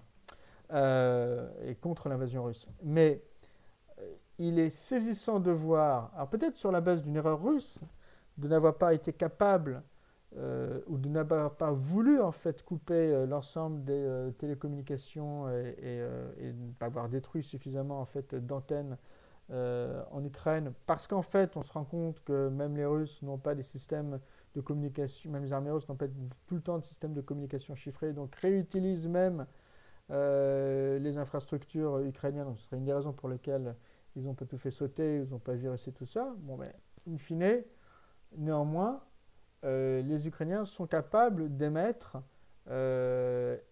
et à l'externe et même en interne, hein, parce que il y a même des chaînes Telegram où euh, tu peux dire euh, Ah bah tiens, je viens de voir passer un tank euh, dans le petit village où j'habite, et puis tu préviens comme ça l'état-major ukrainien. Tous les aspects d'open source intelligence directement par les gens uniquement armés de cette nouvelle machine de guerre qu'est le téléphone mobile, eh ben, ça suffit. Voilà. Ça suffit pour, mhm. pour aider. Et donc, oui, il y a une façon très curieuse, et je dirais tant mieux, mais c'est comme ça, il y a une domination informationnelle. Donc, tu vois, il faut faire attention un petit peu à toutes ces grandes. Je le dis, je suis peut-être euh, le premier coupable de ça, mais on apprend tout le temps. On apprend tout le temps de ce domaine. Et euh, à la fois, il faut faire très attention et être très aux aguets. En même temps, tu vois, là, on a un cas concret où finalement, il y a eu euh, ce fake de Zelensky, mais il a été extrêmement rapidement débunké et euh, qui est capable de tenir le haut du pavé parce que, in fine, les mensonges russes sont juste trop gros. Donc là, il manque carrément de, finesse dans la façon de faire. Alors que les Ukrainiens sont relativement, euh, on va dire, euh, classiques dans un mode occidental, pour ne pas dire trop de mensonges. Et donc, fini. Et après, ils ont un message qui est très fort. De toute façon, y a le message de tous les peuples agressés. Hein, par définition, ça résonne naturellement. Euh, et ça tient. Donc là aussi, c'est une leçon intéressante, un petit peu la même leçon que celle qu'on pourrait tirer sur le cyber. À force de savoir que les armées russes vont utiliser le cyber, à force de savoir que ce qu'on fait par le passé, évidemment les Russes, en utilisant beaucoup euh, euh, d'interférences sur les réseaux sociaux, mais aussi d'ailleurs beaucoup d'oligarques, hein, qui sont euh, des formes d'agents de, actifs en faveur des Russes. Bon, bah, peut-être qu'ils ont été un petit peu vaccinés en interne par rapport à ça, et que pour le coup, là, on voit bien qu'ils sont capables euh, de monter des, formes de, contre-riposte informationnelle sur lesquelles ils finissent par vraiment gagner. Vraiment. Mmh ouais, c'est vrai que c'est assez étonnant de voir euh, à quel point, justement, sur le domaine de la guerre de l'information, on a l'impression, en tout cas, pour nos pays à nous, occidentaux, etc., bah, on voit clairement que le narratif proposé par l'Ukraine, c'est clairement celui qui est en train de, de gagner par rapport, à, par rapport aux Russes, même s'il y a encore beaucoup de gens qui croient aux Russes. Mais disons que de manière générale, j'ai l'impression, en tout cas, c'est plutôt l'Ukraine qui gagne. Et par rapport au, deepfake, je pense aussi qu'il y a la notion, ben, pour l'instant, ça reste quand même assez difficile à faire. Ça demande beaucoup, beaucoup d'images. Il faut avoir des compétences techniques assez grandes. Donc, il faudra voir aussi avec euh, ben, justement l'évolution des intelligences artificielles, etc. Voir euh, si tout d'un coup il y a besoin de moins d'exemples, si c'est mieux fait, si c'est moins détectable. Euh, peut-être que ça pourra se développer aussi. Et puis, mais, mais c'est vrai que c'est intéressant aussi cette notion de justement tu disais euh, reverse engineering, c'est-à-dire que une IA va faire un deepfake, mais du coup, est-ce qu'on sera capable de créer une IA qui va reconnaître que c'est un deepfake euh, simplement en faisant les, effets inverses, quoi? Bah, Donc ça, c'est on, est hmm. on, est déjà là-dessus. Donc je pense qu'on va avoir en fait un jeu euh, typique du jeu de, de l'épée et du bouclier, quoi, tout simplement. mais où dans le cyber, ça peut quand même aller parfois très vite. et enfin, dans le cyber, dans le code. Hein. Et et là, à date, je n'ai pas l'impression qu'on soit capable de tromper très longtemps l'adversaire. Donc, mhm. bon, on verra comment les choses évoluent. Mais il me semble que les aspects de reverse engineering euh, sont assez forts. Et puis après, à nouveau, donc c'est, en étant moi aussi un petit peu technologue, hein, euh, ce qui est intéressant, c'est tout le temps faire la part de ce qui est nouveau, des choses plus anciennes. Et c'est là où on voit d'ailleurs vraiment bien les choses euh, les, plus nouvelles. Mais euh, il y a des choses passionnantes, très nouvelles, dans la, enfin, on va dire plutôt des, des, euh, comment dire, des, des, accents qui sont posés par cette guerre en Ukraine sur de nouvelles façons ou des façons émergentes de faire la guerre. Néanmoins, si je reprends le narratif ukrainien, d'une certaine façon, c'est un peuple européen euh, qui n'agressait pas la Russie, qui a déjà été agressé par la Russie. Alors en plus, on est dans le délire total parce que euh, les autorités russes prétextent que ce sont des néo-nazis qui sont au pouvoir, alors qu'on a vu aux dernières élections en Ukraine, euh, l'extrême droite a fait moins de 2%, euh, et que le président il est d'origine juive, que le président de l'administration Yermak est d'origine juive, que l'un de ses speechwriters, Ledvin, il est d'origine juive, etc.. Jusqu'au point d'ailleurs où on arrive au, cours des dernières 24 heures à quelque chose euh, d'assez affolant, où Lavrov, euh, le patron de la diplomatie, la diplomatie russe, euh, dit oui mais de toute façon c'est normal que Zelensky soit d'origine juive et aussi un néo-nazi parce que c'était le cas de Hitler. On commence à, péter un câble et puis Israël et, les responsables de la diplomatie et de l'État israélien, l'État hébreu, comment dire, il faut arrêter là, c'est l'antisémitisme pur et simple. Bon.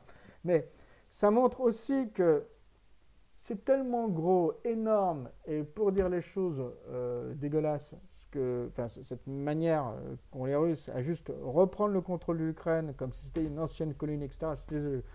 J'ai peur de commencer à faire un peu de politique, mais euh, le narratif en tant que tel, tel que posé, il est normal que quoi qu'il arrive, en tout cas pour des opinions européennes qui ont été quand même marquées par les guerres en Europe euh, au cours du XXe siècle, que là, entre guillemets, c'est too much. quoi. C'est juste mhm. évident que. C'est pour te dire que oui, il y a les technologies, mais si ta stratégie de base, ta réflexion de base, tout ça ne marche pas, ne colle pas, ne fonctionne pas, bah, tu peux avoir toute la technologie que tu veux, euh, ça ira mal pour toi. Voilà. Ouais, c'est vrai que je trouve euh, assez étonnant le fait que la Russie essaye justement de créer un narratif en Europe et tout qui est quand même assez gros quoi. Enfin c'est c'est euh, euh, je pense qu'ils auraient pu mettre des choses justement ouais plus subtiles. Bah le, le deepfake avec euh, avec Zelensky le montre aussi mais en l'occurrence c'est pas les autorités qui l'ont fait. Mais enfin on, on sait enfin je sais pas si on sait. Mais mais en tout cas ouais c'est c'est c'est drôle à quel ouais c'est une sorte de manque de finesse de la part de la Russie des fois. Alors Et là, là, on va être juste sur un débat politique mais il est possible si tu veux que ça, c'est intéressant aussi, parce que bah, là, on est plus dans la politique, mais on est sur le système démocratique ouvert, libéraux, etc., qui sont des sociétés plus ou moins égalitaires, hein, plus ou moins, en tout cas qui se veulent démocratiques. Il y a une tension d'ailleurs, parce on l'a dit, d'un point de vue économique et social, il y a de moins en moins d'égalité, donc ça c'est un des problèmes locaux. Mais enfin bon, du point de vue des droits, tout le monde a les mêmes droits. et des pays qui sont ultra verticaux, comme la Russie et la Chine. Et dans ces situations-là, si tu veux, quand tu as le pouvoir qui met en place un narratif pour le contrôle de sa population, bah, ils sont tellement, entre guillemets, comme le hamster dans la roue, à se raconter la même histoire, parce que c'est la façon par laquelle le pouvoir dit les Occidentaux veulent nous envahir et les méchants, c'est des néo-nazis forcément, que il y a une telle cohérence, mais avec un effet tunnel qui devient assez. et des angles morts dans tous les sens qui deviennent tellement forts là-dessus, qu'il n'y a même plus la possibilité, effectivement, d'un point de vue opérationnel, hein, d'arriver à construire d'autres narratifs.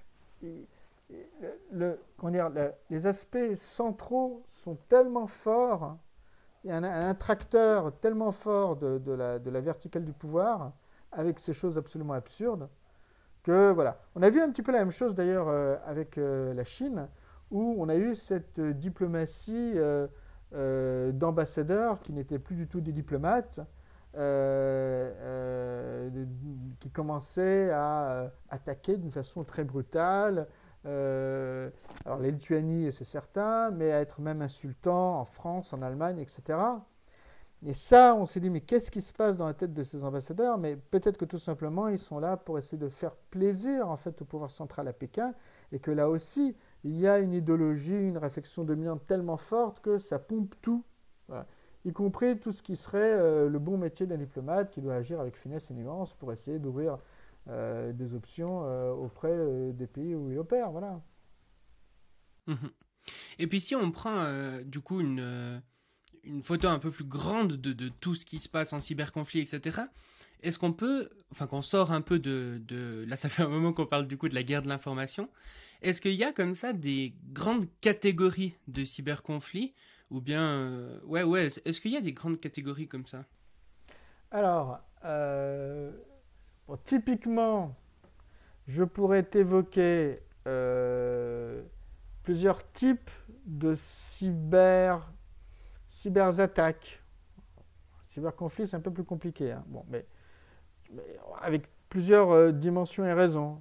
Bon, alors, déjà, si je prends le terme de cyberattaque, forcément, je vais commencer à parler d'espionnage, de cyberespionnage, et ça, très clairement, tout le monde en fait.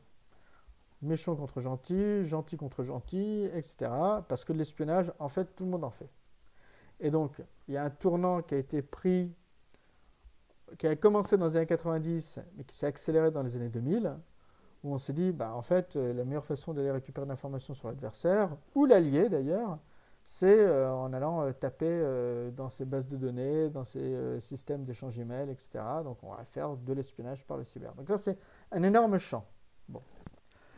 Ensuite, si je me positionne dans un, dans un côté, je vais abandonner un peu la, la, criminalité pour la criminalité en tant que telle. On va être plus dans un domaine de, de cyberconflictualité, mais il y a des liens.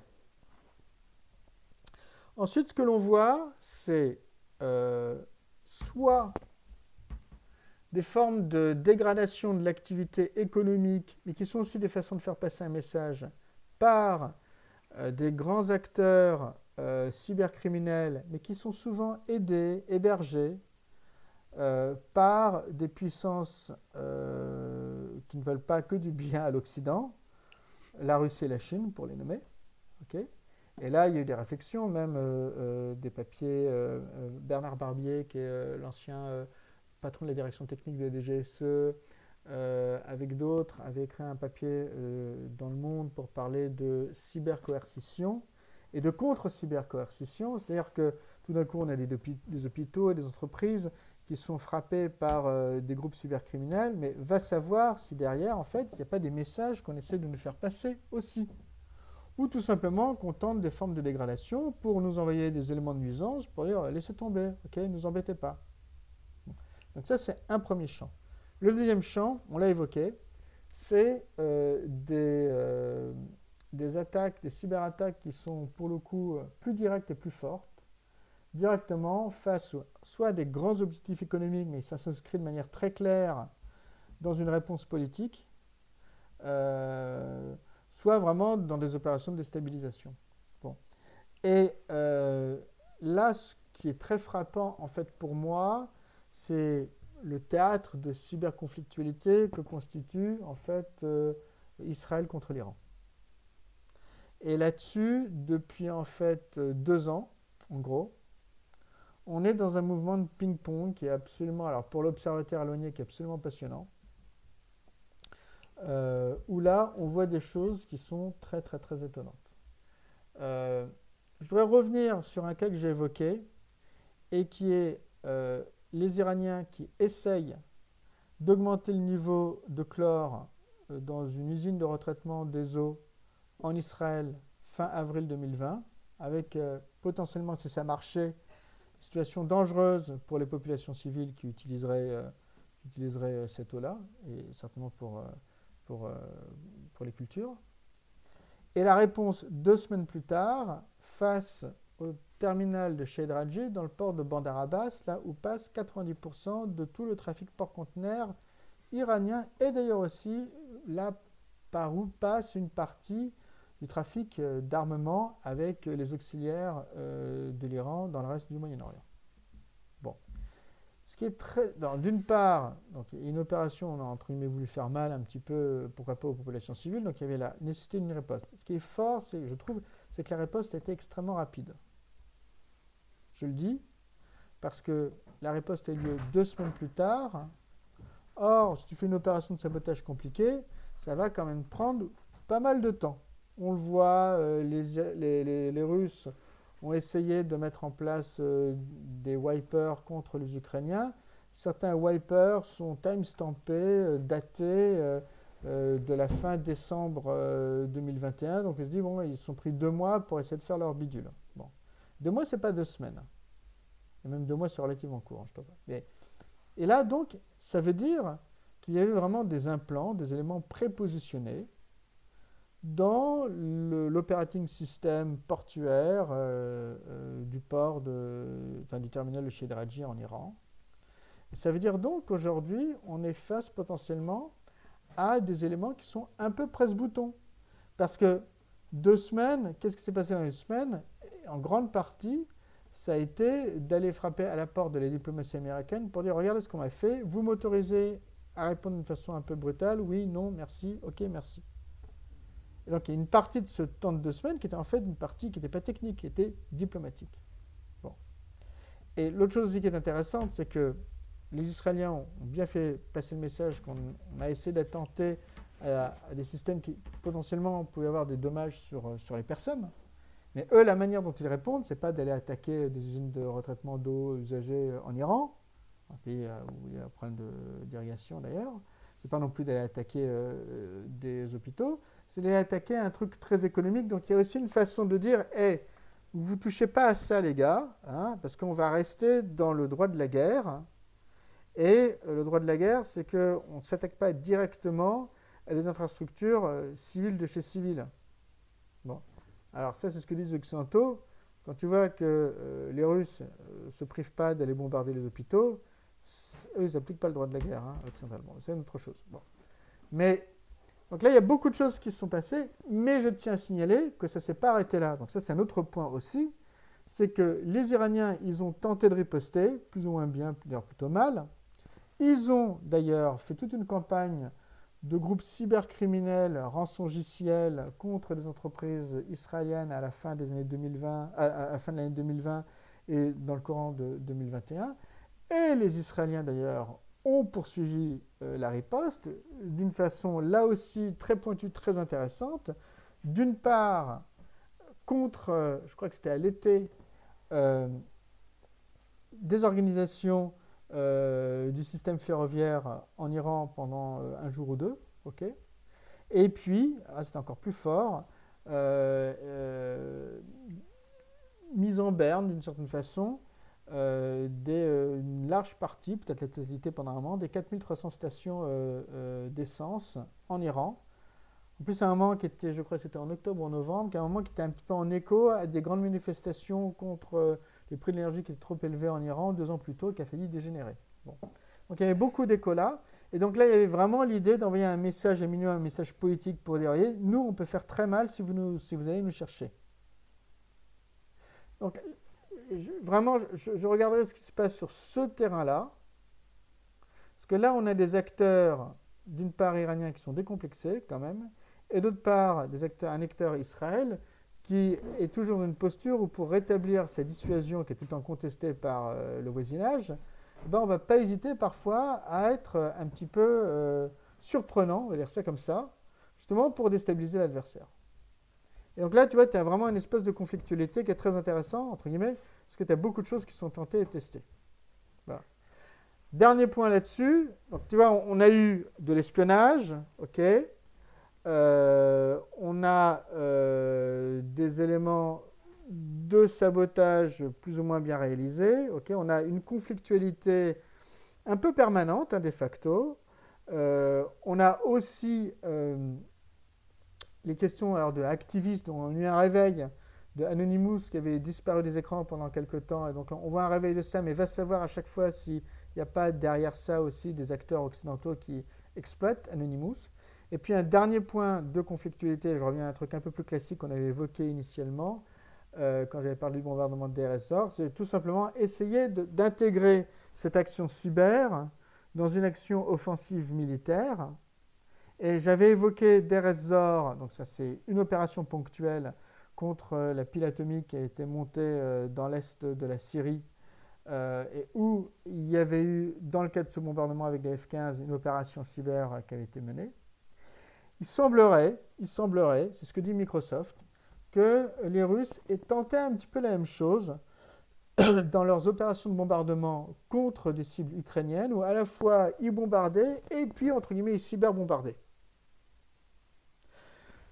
Donc il y a des tentatives aussi de mêler ça en même temps. Est-ce que ça c'est très efficace? Je ne sais pas. Euh, pas forcément tenté d'être convaincu.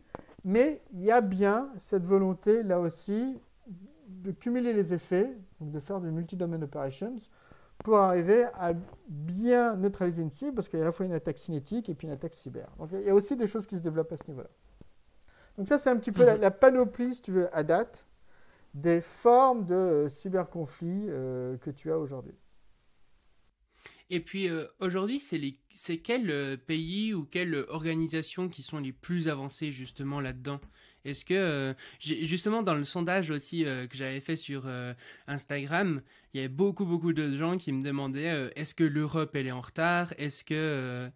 Est-ce qu'on n'est pas justement aussi un petit peu comme on l'a fait avec le numérique, en train de se faire bouffer par bah, les Chinois, les Américains, etc. Alors, c'est une bonne question. Et alors là aussi, il faut, séparer un petit peu les, dossiers. En gros, tu vas avoir est-ce qu'on est fort pour faire de l'offensive militaire? Ok, donc ça c'est vraiment euh, du domaine des militaires hein, euh, euh, et d'unités très spéciales. Où, entre parenthèses, les Français ont des activités depuis assez longtemps en fait. Ils n'ont pas, été les derniers à découvrir le domaine, on va dire ça comme ça. Est-ce qu'on est bon dans le défensif? Donc ça c'est vraiment la, capacité à défendre les infrastructures de l'État, mais aussi les infrastructures nécessaires et critiques de la société, etc. Et puis, et puis est-ce que derrière ça, on a un écosystème de startups cyber qui nous permettent euh, voilà, de tenir notre rang? Et qui sont aussi d'ailleurs d'une certaine façon des agents d'influence. Bon. Alors quand tu mets tous ces éléments-là bout à bout plus ou moins bien, je vais te donner mon classement personnel qui est un peu le fruit d'ensemble de classements qu'on voit à droite à gauche. Et je serais tenté de dire quand même que tu as 5 cyberpuissances en gros dans le monde aujourd'hui les Américains, les Russes, peut-être, ça a changé après la guerre, les Chinois, les Britanniques, parce qu'ils ont un rôle quand même très particulier autour de quelque chose qui s'appelle le Five Eyes, et puis ils ont aussi la City de Londres qui leur permet euh, de bien financer certaines de leurs startups de cybersécurité, et puis Israël. Et Israël, je le cite en cinquième position, mais j'en sais rien, en fait, de là où se trouve Israël. Et je peux même te dire que sur l'aspect d'écosystème de start-up cyber, clairement, très très clairement, Israël est dans le top 2. Euh, je te donne un exemple. Euh, les investissements dans les startups de cybersécurité par euh, fonds Venture Cap. En 2021, on a eu pour 28 milliards de dollars, c'est une explosion, hein, des chiffres qui, ont vraiment multiplié par fois 3, fois 4, fois 5 au cours des, trois dernières années. Israël aurait capté entre 30 et 40% de ces investissements-là au niveau mondial. Et tu peux considérer que le reste est quasi essentiellement les États-Unis. Hein. Et puis il va y avoir un pouillem qui va être partagé entre les pays européens, les pays euh, asiatiques avancés, etc. Donc c'est pour te... Voilà, masses. Bon. Donc ça, c'est un groupe de têtes. Mais juste à côté, j'insiste là-dessus, je pense qu'on peut mettre quand même des pays comme... Euh, je pourrais pas dire exactement, mais euh, la France, le Japon, les Pays-Bas, euh, peut-être l'Allemagne, point d'interrogation, le Canada, tu vois. quelque chose d'un peu plus global. Je pense très sincèrement, si tu me poses la question en tant que Français, malheureusement la Suisse, je ne pourrais pas te dire, mais euh, attention, parce qu'on voit bien d'ailleurs que ce n'est pas, c'est pas la, taille qui fait la force, hein, confère Israël. Euh, je pense qu'on peut mettre clairement la France dans les dix premiers. Mais je ne pense pas, malheureusement, à date, que la France soit dans le top 5. c'est une longue okay. sur la France. Peut-être que j'ai tort, j'espère avoir tort. J'aimerais que la France soit dans le top 5, évidemment, voire même, dans le top 3. Mais euh, quand je vais. Les, je, te donne un autre exemple, malheureusement, j'aurais encore reparlé d'Israël, mais. Euh, donc, dans les unités militaires, tu as du défensif et de l'offensif. L'unité euh, en charge de l'offensif en Israël s'appelle, en très large partie, c'est ce que fait l'unité 8200. ok? Et l'unité 8200 avait déjà 5000 cybercombattants en 2016. Source ouverte. L'objectif pour la France à horizon 2024-2025 pour le commandement cyber offensif et défensif, c'est 5000 combattants. Hmm. Ok, donc, ouais. après, c'est pas le nombre de personnes, bien sûr, hein, mais ça donne quand même euh, une idée de. Et puis là, du coup, on parle vraiment euh, d'État, de nation, mais euh, justement, dans le cyber, est-ce qu'il y a justement aussi des acteurs non étatiques qui peuvent avoir un poids assez important? Par exemple, on entend parler euh, de cyberterrorisme ou ce genre de choses. Et euh, ça viendrait notamment du fait bah, que la cyberattaque, c'est un petit peu plus à portée de tout le monde, pas tout le monde, mais disons que ça demande moins de, c'est moins compliqué de d'avoir un ordinateur que d'avoir euh, un missile, quoi. Alors attention, parce qu'encore une fois, c'est pour faire quoi? Si c'est pour faire du sabotage cyber physique, c'est-à-dire que tu mets du code et tout d'un coup ça va faire boum, tu vas avoir un effet physique fort. Pour l'instant, je le dis comme je le pense, il n'y a que les États qui sont capables de faire ce genre de choses-là, façon en tout cas euh, très opérationnelle. Et même, je l'avais évoqué pour la Russie, ça foire, le, taux de probabilité n'est pas très fort. Ensuite, arriver à trouver des failles qui puissent être exploitables pour récupérer de l'information, etc. Euh, oui, donc ça c'est un peu plus ouvert. Euh, mais je ferai quand même la distinction entre système militaire, entre guillemets, et système civil. Alors tu me diras, oui, mais après tout, les infrastructures critiques sont très importantes pour qu'une nation puisse, vivre et tourner, et tu auras raison. Et euh, par exemple, l'attaque contre Colonial Pipeline en avril de l'année dernière, quand même une attaque assez surprenante. On parle quand même d'un pipeline qui approvisionne en produits pétroliers presque la moitié de, la côte Est euh, y compris euh, les aéroports, y compris les bases militaires. Hein. Donc euh, tout d'un coup, c'est quand même assez étonnant que ce, truc-là n'ait pas été mieux sécurisé. Mais c'est le problème, en fait, d'avoir cette espèce de ventre mou qui est la sphère privée, la société civile. Bon. Et là-dessus, bah, forcément, tu as toujours cette équation entre profit plutôt à court terme et puis et performance, donc à court terme, et puis euh, renforcement, investissement dans quelque chose qui est du, domaine de la réduction du risque, est compliqué à saisir, si tu veux. Donc tu fais le truc à minima, mais tu vas pas faire le truc en totalité. Bon. Donc là, tu as un ventre mou, en fait, qui est encore, euh, à mon sens, très très vulnérable. Alors, la Maison-Blanche essaie de mettre le paquet, et elle est accompagnée, je rebondis sur tes questions, sur des acteurs qui sont très importants, qui sont les acteurs privés. Et ça, c'est quand même un peu la différence avec euh, la défense euh, militaire classique. C'est que tu dois absolument prendre en compte ces acteurs privés-là pour de multiples raisons. Souvent, une partie de l'innovation, elle, elle, peut se faire dans le domaine militaire, mais elle va se faire dans le domaine privé, qui est plus au contact de ce qui se passe, d'où l'importance des startups. Et d'ailleurs, même en Israël, à la fin des années 2000, euh, début des années 2010, c'est tout un programme dans tout ce qui était R&D cybermilitaire pour aller discuter avec les startups. Donc, il y avait déjà une prise de compréhension que non, la, recherche-développement, euh, elle se fait aussi dans le privé et ils ont beaucoup de choses intéressantes à dire. C'est le premier point. L'autre point, c'est que, ça c'est très clair dans le cyber aussi, c'est que ton réseau euh, d'entreprise ou ton réseau national, il est connecté au réseau mondial et en fait, entre guillemets, on ne fait que un avec ce grand réseau mondial. Et ça veut dire quoi? C'est-à-dire que le jeu, c'est à essayer de récupérer le plus rapidement possible l'information sur une attaque où toi tu vas être visé, mais peut-être qu'il y a une semaine, c'était une banque euh, en Thaïlande ou une usine euh, qui se trouvait euh, à Madagascar. Bon.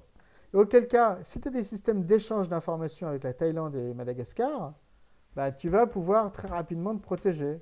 Et si par contre, tout ça, c'est euh, en, bloc qui ne, qui discutent pas, parce que même pour des questions qu'on voit souvent dans les bureaucraties d'État ou de renseignement, à savoir qu'on n'aime pas échanger du renseignement, c'est sa propre monnaie, donc on fait très attention, donc on est comme ça, et puis on a une bureaucratie, donc on n'a pas, pas la culture de l'échange avec l'externe.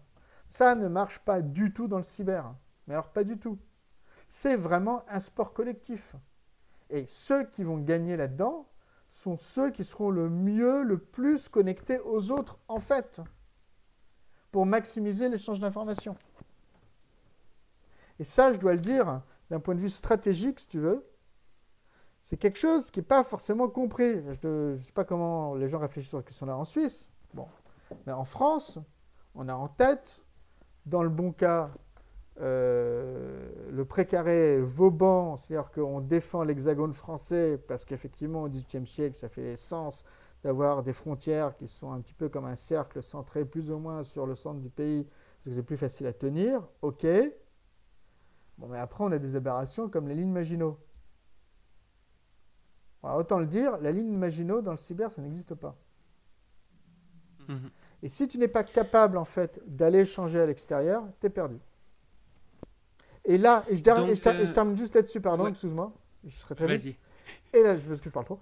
Et là-dessus, ce que l'on voit, c'est qu'on voit des très grosses plateformes, en fait, les géants du cloud, les Microsoft, les Google, euh, un peu moins les Amazon Web Services, mais ça vient, qui sont en train de prendre position sur euh, le cyber, parce que par leur réseau, ils sont ces énormes points d'interconnexion, ok puis aussi par leurs services, ils ont compris qu'il fallait absolument offrir des services de cybersécurité. Donc il y a quelque chose qui est en train de se passer au niveau de la structuration de l'industrie, où je pense qu'on va voir un, une part, mais qui est déjà là, hein, parce que la plus grande entreprise de cybersécurité privée au monde aujourd'hui, c'est Microsoft. Hein. C'est plus de 10 milliards de dollars de chiffre d'affaires dans la cybersécurité. C'est pas assez, c'est la vérité. Bon. Ça va se poursuivre. Et je, je, pense que malheureusement, ou heureusement, j'en sais rien, mais que euh, en tout cas certains des GAFAM, en tout cas ceux qui font du cloud, vont jouer un rôle extrêmement important pour structurer, orchestrer la cybersécurité au niveau d'un réseau, on va dire, occidental. Parce que je ne sais pas ce qui va se passer en Chine, c'est une autre question. Mais en tout cas, au niveau d'un réseau occidental, c'est une évidence. Mmh. Et puis, euh, justement, là, on parle, enfin, depuis le début, on parle quand même pas mal du présent. La chaîne, elle s'appelle quand même Le Futurologue. Du coup, par rapport au, au futur de la cyberguerre, par exemple, une technologie euh, comme la 5G, est-ce que ça va changer quelque chose euh, au cyberconflit potentiel? Bah, Si on parle de technologie, il faut parler déjà de la 6G, de futur, il faut parler de la 6G. La 5G, de la 6G, ce que tu 7G, veux? bon. Bon, alors en tant que tel, la 5G est intéressante parce que c'est Software Defined Network et tu peux penser que justement les problèmes de, de code vont être encore plus importants et vont se poser encore plus importants. Mais si je me projette un peu plus loin, et je vais me permettre de le faire parce que c'est des, talks que j'ai faites euh, pour d'ailleurs euh, euh, en Israël les, les 10 ans de Cyber Week, mais aussi pour la réunion de certains comme en cyber dans le cadre de la présidence française de l'Union européenne. Bon, j'avais évoqué quelque chose de très important. Pour moi, il y a deux technologies qui sont des game changers. D'une part, il y a la robotisation. Alors pourquoi? Parce que on va avoir des objets qui sont de plus en plus mobiles. Donc si tu commences à les manipuler, ben, tu peux avoir des effets physiques qui peuvent être graves, parce que tout d'un coup, tu peux casser, tu peux casser du matériel et tu peux aussi blesser des gens, voire les tuer. Et donc là, tout d'un coup, tu as une dimension nouvelle de la cyber. On voit un tout petit peu dans les aspects militaires de sabotage qu'on évoquait, mais souvent ça ne marche pas à date. Ben demain, peut-être que ça sera beaucoup plus facile. Mais il y aura une riposte. Et moi, l'une des visions que je propose, c'est que dans de larges pans des services et de l'industrie qui sont entièrement robotisés, la part consacrée à la sécurité, ça va devenir juste gigantesque. Alors ça existe déjà. Ce qu'il faut avoir en tête, c'est ce qu'on voit par exemple dans l'industrie aérienne. Dans l'aérien, la part de la sécurité, les investissements dans la cybersécurité, la formation du personnel de la cybersécurité, c'est gigantesque. Un copain qui est pilote, il passe 30 à 40% de son temps à réfléchir là-dessus. Et c'est constant. Je pense que c'est une, comment dire, une dimension qu'il faut avoir en tête sur comment va forcément évoluer de large part de, large part de l'industrie des services, parce que tout simplement le risque cyberphysique va être beaucoup plus important. C'est une première dimension. Deuxième dimension, on parle beaucoup de métaverse. Je ne suis pas, à titre perso, totalement convaincu par la vision du métaverse proposée par Facebook. Par contre, il y a une chose dont je suis convaincu, c'est la virtualisation du monde. Et la capacité à créer des modèles virtuels de plus en plus fidèles par rapport à des systèmes complexes. Et c'est ce qu'on appelle les jumeaux numériques, un terme qui existe depuis 2004, et où tu peux virtualiser euh, un moteur, tu peux virtualiser une usine, tu peux virtualiser même une ville, et tu peux mettre d'ailleurs plusieurs couches de fonctions intéressantes. Tu, peux avoir euh, les, systèmes, euh, les systèmes de chaleur, tu peux avoir les systèmes énergétiques, tu peux avoir euh, les flux de transport, et puis pourquoi pas aussi les mouvements sociaux, etc. Tout ça dans une ville. Bon. Ce qui est intéressant, c'est que on va créer donc des espèces de miroirs du monde de plus en plus précis. Et ça, c'est à double tranchant. Tu avais évoqué la question de Ah bah oui, mais si euh, ton attaque elle a que 70% de réussite, ton attaque cyber elle a que 70% de réussite, tu vas peut-être pas la lancer. Peut-être que ça va passer à la trappe. Alors si en plus 50 ou 30%, ah, merci, euh, bon, c'est pas très intéressant. Mais si tu as des modèles de représentation du monde qui sont très précis et très pertinents, tout d'un coup ta probabilité elle passe de 60%, mettons, à 90%, là tout d'un coup ton arme cyber, elle devient beaucoup plus utilisable. Et ça, ça peut être un game changer. Mhm. Ça peut être la raison pour laquelle tout d'un coup, waouh, en fait, on va avoir de plus en plus d'attaques cyber, voire cyberphysiques, de plus en plus précises, pointues et qui fonctionnent. Et donc là, ça va devenir alarmant de masse. Donc tout ça pourrait te faire dire, oulala, là là, mais c'est flippant, Guy Philippe ce que tu me racontes. Sauf que, et je terminerai là-dessus, sur ces visions du futur, à côté de ça, il y a un type de défense qui, à mon avis, va se développer, qui existe déjà dans le cyber, et qui est la défense par la tromperie, par le leurre. C'est-à-dire qu'à côté de ton réseau euh, vrai, tu vas créer, pour pas trop cher, un faux réseau. Et là-dessus, l'adversaire, il va entrer dans le faux réseau. Alors, dans le meilleur des cas pour lui, il va juste perdre son temps, mais il va rien faire. Dans le pire des cas, il révèle de l'information sur qui il est, d'où il vient, qu'est-ce qu'il veut, etc. Voire même, il va prendre des documents empoisonnés, et puis il l'ouvre euh, chez lui, entre guillemets, et alors là, il a plein de surprises qui lui arrivent. Et donc là, tu peux rétablir une question de dissuasion. Et je l'évoque parce que c'est potentiellement pour moi l'une des manières, encore un peu futuristique, par lesquelles tout d'un coup, les gens de la défense dans le cyber pourraient vraiment reprendre l'avantage contre les gens de l'attaque. En faisant ce que disait Churchill déjà pendant la Seconde Guerre mondiale, que parfois, pour protéger la vérité, il faut, lui donner euh, un garde-corps de mensonges.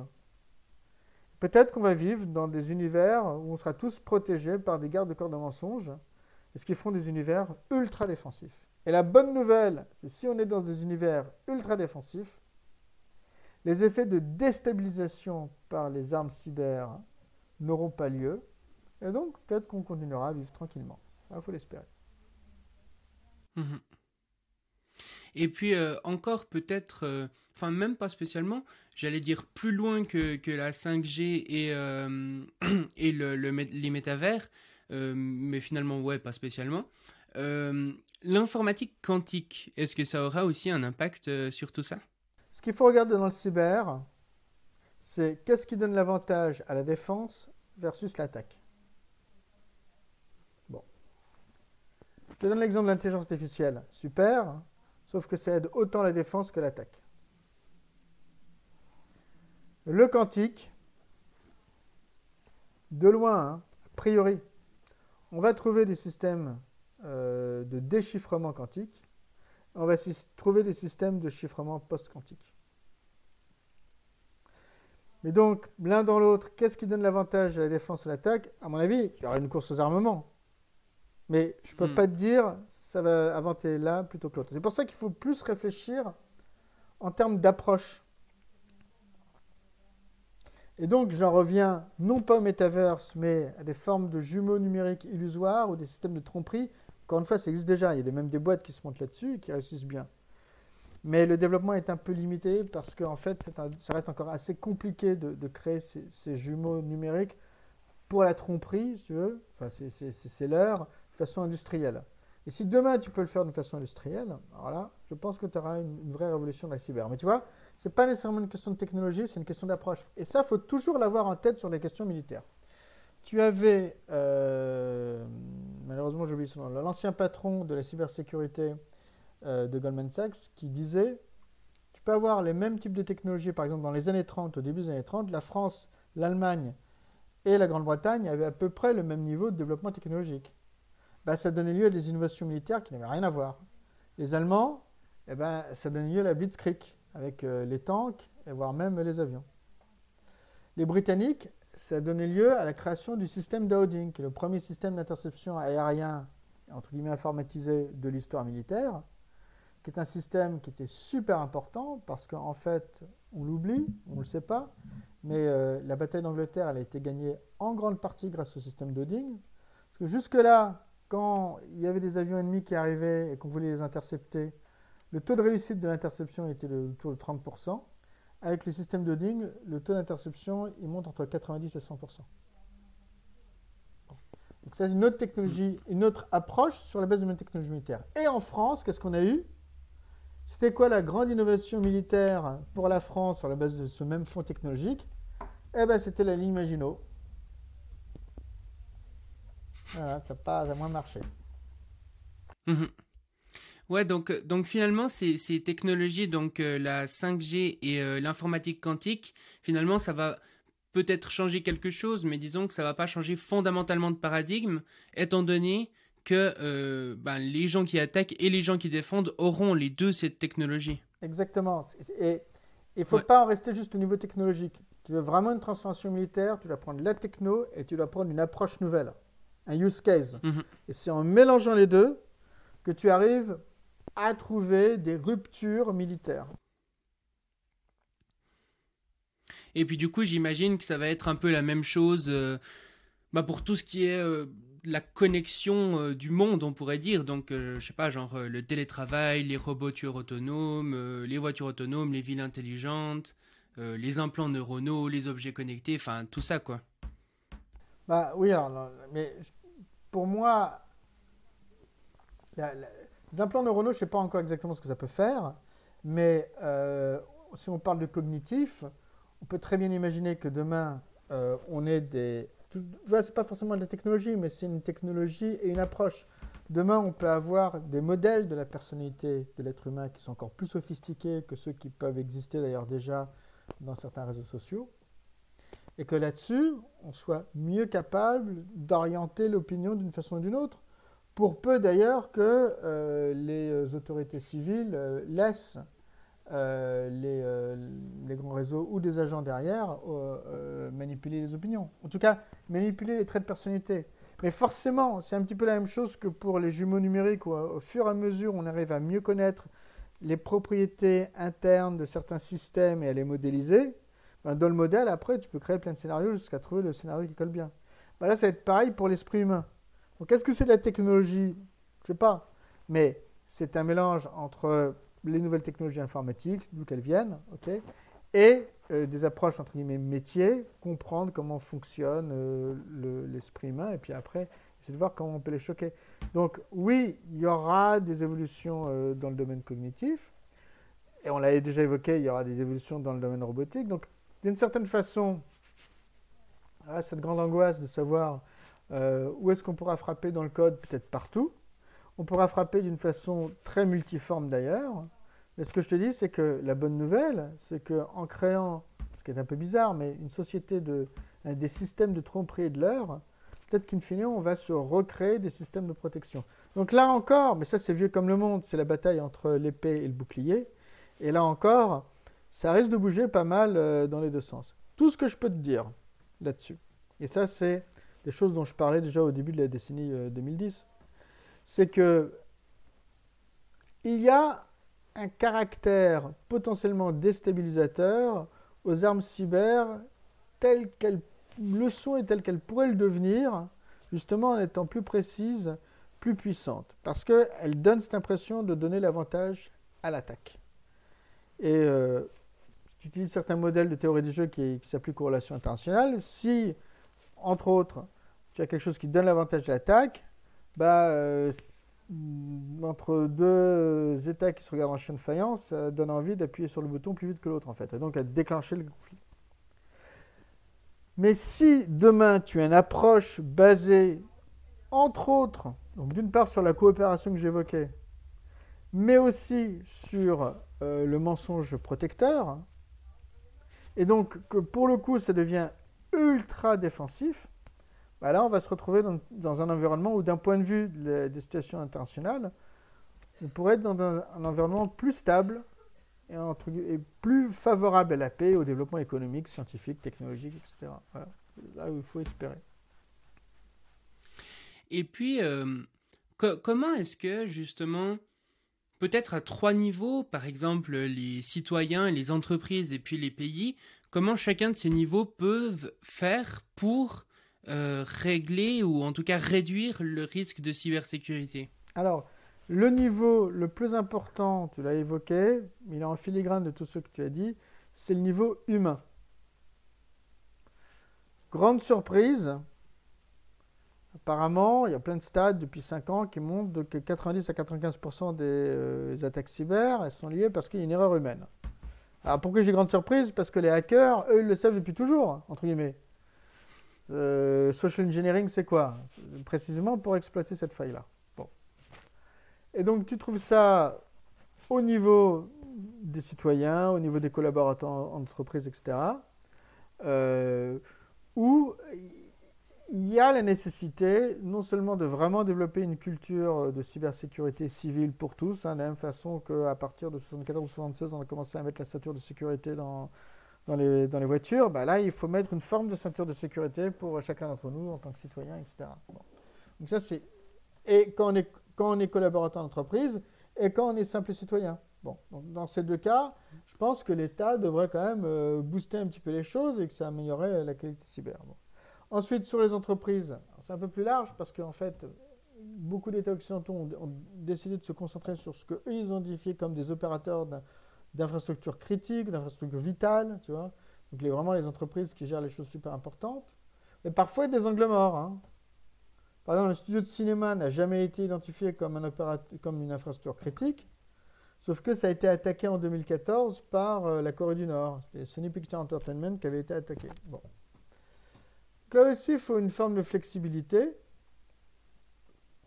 Euh, et là, je serais tenté de dire quelque chose finalement aussi simple que si déjà vos employés, vos collaborateurs sont, suivent les quelques éléments, les quelques règles de base qui sont nécessaires, à savoir les mots de passe, euh, faites-moi des mots de passe compliqués, ou alors prenez des petits outils d'autorisation multifacteur ou paf paf. Euh, je dis un truc et puis euh, je le vois sur le téléphone mobile et j'ai un autre code sur le téléphone mobile. Ça. Ou chiffrez vos documents les plus importants. Ou mettez à jour quand on vous dit de mettre à jour. Rien que faire ces trucs-là, ok, tu supprimes une grande partie des problèmes. Très grande partie des problèmes. Bon. Et là-dessus, mmh. les entreprises, qu'est-ce qu'elles doivent faire? Des trucs très humains en fait. Hein. Elles doivent d'une part nommer un responsable de la cybersécurité, parce que ce n'est pas tout le temps systématique. Bon. Et ensuite, moi c'est quelque chose que je fais beaucoup avec PwC, euh, réfléchir à, ok, si j'ai un problème, combien ça coûte? Si tu ne réfléchis pas à ça, si tu réfléchis pas à combien ça coûte, bah, tu vas pas vraiment investir. Si tu n'investis pas, tu risques de faire les choses euh, à moitié ou pas du tout. Donc vraiment, donne-toi les scénarios, et méthodologie en France pour le faire, les scénarios et BIOS, les scénarios pour dire, OK, voilà, euh, dans les pires des cas, ça me coûtait tant, ah bah zut alors, je vais perdre 5 à 10% du capital de ma boîte, ah, on va investir là-dedans. Et au niveau des États, alors là, bon, c'est un peu plus complexe, je pas le, régler en 30 secondes, mais il est clair que les États sont un peu plus particuliers comme, euh, comme bestioles, parce qu'elles ont la capacité aussi de riposter. Donc il y a un aspect défensif, ou d'ailleurs il faut bien réfléchir à travailler en collaboration avec tous ces opérateurs privés qu'on a évoqués, et nationaux et internationaux. et puis après, il y a évidemment, je serais tenté de dire, mettre un petit peu le paquet sur euh, les aspects aussi potentiels de euh, militaires, cyber. Voilà. Et derrière, un dernier point, en tant qu'État-nation, bien réfléchir à la manière de faire vivre un écosystème. Et tout ce que j'aurais à dire, c'est que là, il faut vraiment exploiter en fait l'institution militaire où les gens sont mal payés, mais par contre, ils peuvent faire beaucoup de recherche et développement, et en faire ça comme un endroit où des jeunes ou des moins jeunes peuvent passer, faire un tour de service pour faire de la recherche et développement, en plus pour aider l'État et la sécurité de la nation, donc c'est quand même très respectable, quitte à après pouvoir réexploiter certaines des idées dans le domaine privé. Et c'est un effet qui se coule qui peut aussi aider évidemment l'État. Voilà quelques réflexions de bonne loi sur les citoyens, les entreprises et l'État. En deux minutes. Ok. Magnifique. Et euh, bah, merci beaucoup du coup pour avoir répondu à tout ça. Est-ce que, euh, avant de passer aux questions de fin, il y a encore quelque chose euh, dont tu aimerais parler ou bien est-ce que tu es d'accord de passer aux questions de fin? Passons aux questions de fin parce qu'on a beaucoup parlé. J'espère que je ne vais pas tuer tout le monde. Et je pense qu'on a bien balayé, le... je pense, hein. enfin, après tu, tu, me diras, mais oui. on a bien balayé le sujet, je pense. Alors, euh, les questions de fin. Donc la première, c'est euh, la plus large, c'est vraiment une prise de recul encore par rapport à ce dont on a parlé et tout. C'est de manière générale, est-ce que tu penses que l'avenir sera mieux ou pire qu'aujourd'hui? Ça dépend euh, de la prise de conscience et de la mise en place des approches, en particulier, moi j'y crois beaucoup, mais la coopération et les approches de l'heure. Et si ces éléments-là sont mis en place, oui, ça ira mieux. Mais je te dirais qu'en fait, la réponse, elle n'est pas technologique. Euh, la réponse, elle est euh, du domaine des sociétés, en fait. Et en particulier de la force de nos sociétés occidentales. Si nos sociétés occidentales arrivent à maintenir l'état de droit, qui est très important, et donc, en fait, derrière ça, à, tenir les dissensions qui existent, parce que les, les je pense que en fait, le cyber va pouvoir jouer un rôle important euh, d'arriver à aller vers des sociétés meilleures. Mais si par contre, mais, le lien est, en fait, l'implication est différente. Si nous vivons dans des sociétés où l'état de droit n'est plus respecté, va y avoir un levier de déstabilisation encore plus fort qui sera le cyber. Voilà comment je, pourrais poser mmh. les choses. Et du coup, euh, deuxième question de fin. Euh, si tu étais sur un podium et que tu avais l'humanité entière devant toi, qu'est-ce que tu lui dirais? Pas forcément lié au cyber ou comme ça, euh, un message que tu as envie de faire passer. Bah, écoute, je vais quand même faire un message sur le cyber, ok, et puis un message général qui rejoint ce que je viens de dire en fait, hein, puisque j'ai évoqué le fait qu'il y a un lien entre inégalité sociale, dissension interne, pas respect de l'état de droit et donc risque cyber avéré. Euh, donc le message sur cyber, en fait, serait euh, relativement simple. mais c'est prenez le temps de réfléchir, en fait, où que vous soyez, que vous soyez citoyen, entreprise, État, à tous les impacts graves potentiels qui pourraient vous arriver si vous ne maîtrisez pas cet espace cyber.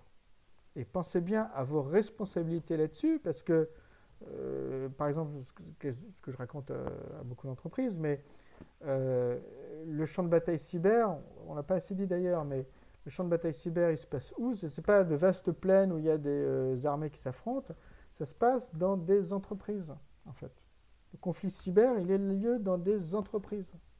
Et donc les entreprises ont des responsabilités sociétales qui sont liées tout simplement à la sécurité nationale du pays où elles opèrent. Donc, soyez responsables et pensez bien au choc que ça peut représenter aujourd'hui et demain. Et derrière, donc si j'avais un, message plus général, ce serait tout simplement n'ayez pas peur d'avoir peur. Regardez droit dans les yeux les chocs à venir. Pas pour s'effrayer, mais parce que la seule manière de bâtir des sociétés résilientes, c'est d'essayer d'identifier les problèmes du futur avant qu'ils n'arrivent. Parce que quand ils arrivent, parfois c'est trop tard.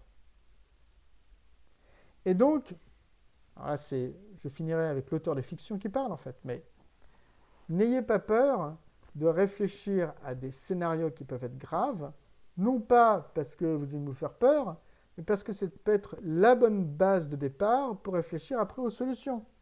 Moi, je suis dans le cyber depuis, euh, dans ma tête depuis 25 euh, ans, en gros, parce que c'est le moment où j'avais commencé à écrire euh, ce roman, Babel Mune Zero. Et en même temps, ce roman, je voulais l'écrire parce que je voulais réfléchir à, OK, on est dans une période de paix, on était en 96, hein. on est dans une période de paix, sous Clinton, etc. Mais comment est-ce que peut-être la guerre, ce truc terrible, pourrait revenir? Parce que si je sais comment elle peut revenir, peut-être que j'ai trouvé une solution pour la bloquer. Hmm. Donc voilà. ce que je, que je partagerai à, que je partagerai à mes, à mes, à mes frères humains. Ouais, bah ça, ça me parle évidemment beaucoup. Hein. Euh, les auteurs de science-fiction et les futurologues, euh, ils ont, je pense, beaucoup, euh, beaucoup de choses à faire justement dans cette prévention et cette mise en scénario de, de potentiels risques et bénéfices qui pourraient arriver dans le futur. Et je sais plus qui c'est qui disait ça d'ailleurs, un peu gouverner, c'est prévoir. mais c'est un peu, c'est un peu cette idée quoi. C'est exactement ça. Et, puis, euh, du coup, bah, la, la, troisième. Ouais, ah, Et je dis, il ne faut pas avoir peur de prévoir les trucs pas sympas. Souvent, je dis en hmm. France, euh, tu fais du design fiction où euh, tu imagines Ah, le monde il est chouette, il est génial, et comment on est en 2040 ou 2060, et c'est Land et à partir de là, comment j'y arrive à Land? Mais non. Par exemple, quand tu fais de l'innovation, quand tu fais du design thinking, tu ne réfléchis pas à comment les choses vont bien tu réfléchis à comment les choses vont mal.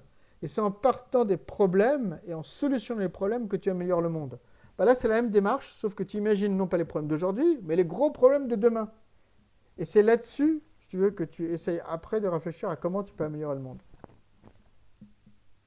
Mhm. Exactement. Je suis tout à fait d'accord. et puis, euh, du coup, troisième question, dernière question. Euh, si les gens veulent te retrouver, en savoir plus sur toi ou ton travail, ben, où est-ce que tu les renverrais? Ben, Sur mes livres, évidemment. Euh, à commencer par là. Euh, je devrais faire mon site web. Mais bon. donc, s'ils s'intéressent aux questions cyber et aux questions de cyberpuissance, tu l'as évoqué, donc je me permets de faire 30 secondes de, un petit peu promotionnel. Donc, cyberdéfense et cyberpuissance au XXIe siècle. Euh, qui est sorti en mars 2020, et d'ailleurs, entre parenthèses, qui a, reçu un prix euh, à la European Cyber Conference, le prix de livre Cyber Award, il y a de ça quelques mois. Donc ça, c'est pour euh, comprendre ces questions-là, d'un point de vue un petit peu d'éléments de, réflexion, de recherche, etc., sous forme essai.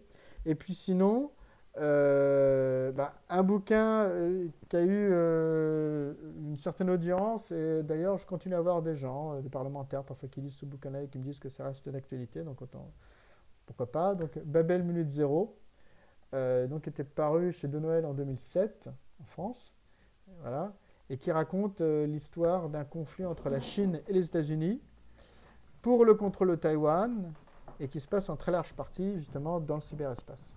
Ok, magnifique. Et donc ça, c'est un scénario de, qui projette un conflit potentiel.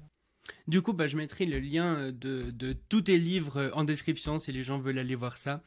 Et, euh, et ouais, bah, merci beaucoup du coup d'être venu discuter avec moi. C'était vraiment super intéressant. Et puis, euh, moi, à bientôt peut-être. Avec très grand plaisir. Avec très grand plaisir.